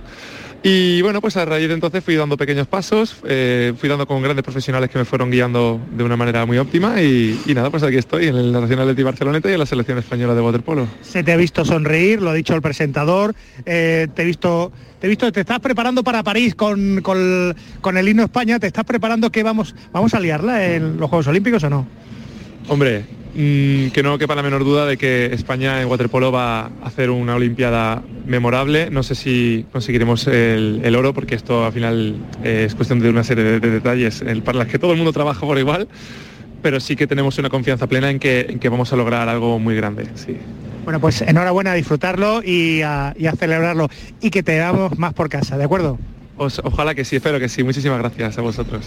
Bueno, pues Miguel de Toro, el waterpolista sevillano, el andaluz, el, digamos, mejor deportista andaluz de 2022, premio en esta gala que, bueno, acaba de terminar en, Granada, pero realmente no ha hecho nada más que empezar. Creo que la música en segundo plano sonoro lo, indica claramente, Antonio. Se intuye, se intuye, Eduardo. Así que pásalo bien, disfruta, que ha sido también unos premios extraordinarios como suelen suceder todos los años cuando lo organiza la Junta de Andalucía. Un abrazo, Eduardo, y sonidos de la seleccionadora nacional española de fútbol, porque mañana viernes juega ante Italia en Pontevedra eh, la Liga de Naciones en caso de ganar, ya dejaría el pase sellado para esa final a cuatro que se disputaría en febrero, en el próximo mes de febrero, pero hay que ganar mañana a Italia. Eh, Monse Tomé, feliz con eh, la implicación y la vinculación de las jugadoras y de la gente con la selección española femenina. Eh, agradecer a, Pontevedra, agradecer a, a, toda Galicia pues el cariño, también mm, pues a raíz de, del éxito en el Mundial vemos que la gente está cada vez más volcada con, la selección, con estas jugadoras y, la verdad que llegar aquí al estadio, llegar al hotel y ver que hay tanta expectación, ese cariño al final llega y eso es muy importante para, las jugadoras. Importante para las jugadoras, importante para la selección, importante estar de nuevo en una competición y pelear por el metal. Eh, sonido más de la seleccionadora de Monse Tome, el partido de mañana, máximo nivel. Es una selección fuerte, es un buen rival, que jugamos contra ellas, pues nos plantó un bloque bajo 5-4-1 muy defensivo. Es cierto que metimos el gol en el minuto 90, pero tuvimos bastantes ocasiones para poder hacerlo antes. Y, el equipo ahí tuvo mucha insistencia, mucha paciencia, trató de buscar las soluciones y al final conseguimos el premio. Es un partido de máximo nivel, nosotros lo afrontamos con la máxima ilusión, la máxima fuerza y estamos con muchas ganas de que llegue con muchas ganas de que llegue ese partido y va a llegar a mañana. Y nosotros sí que llegamos a nuestro tramo final, a nuestro punto y seguido de esta semana. Y ya saben, un habitual a esta hora y en este día es escuchar a David Gallardo, que le pone eh, la salsa necesaria y el humor necesario para marcharnos con una sonrisa. David, ¿qué tal? Muy buenas noches. Buenas noches, admirado Antonio Camaño. ¿De verdad tú te crees que en la mayoría de clubes de fútbol manda el que dice que manda. De verdad creemos que donde hay dinero, mucho dinero y mucho poder, el que dice mandar es el que manda y no hay nadie detrás. Si yo fuera dueño de un equipo de fútbol que factura un taco de millones de euros al año, ¿de verdad que iba a estar aguantando a que me insulten en un palco cuando juega mal mi equipo? ¿De verdad? ¿De verdad tengo que creerme que en el Sevilla del Nido no es el que manda y su hijo y Pepe Castro sí? ¿De verdad tengo que creerme que encima del nido no hay nadie? ¿De verdad tengo que creerme que Vizcaíno es el dueño del Cádiz? ¿De verdad tengo que creerme que, por ejemplo, el presidente del Sanluqueño es el dueño del Sanluqueño? ¿De verdad tengo que creerme que quienes dan la cara en los clubes de fútbol son los que mandan? Si yo fuera rico y dueño de un club de fútbol, iba a aguantar a 20 hinchas insultándome en la puerta de un restaurante antier otra cosa es que yo ponga un tipo a cambio de un sueldo y que el tipo, a cambio de dar la cara, se coma todos los marrones. Si se gana, gano más. Y si pierde, gano menos. Pero nadie me moleste mientras me como mi carne de Kobe al punto bañada en un Vega Sicilia del 42 que además si me apetece lo mezclo con casera blanca. Y es que el poder es invisible, porque cuando se descubre quién manda, el poderoso pasa a tener menos poder. Hay un filósofo coreano que se llama Byung-Chul Han, que dice que cuanto más poderoso sea el poder, con más sigilo opera. Si yo mandara, pondría a mis súbditos a dar la cara mientras me vendo como salvador que motiva la hinchada, o pongo a otro que haga ese papel. Cuando el verdadero dueño aparece es porque ha llegado a una situación muy peligrosa. Mientras tanto, tú paga y calla que se me calienta el vino ¿O de verdad los aficionados seguimos creyendo que somos los dueños de los clubes?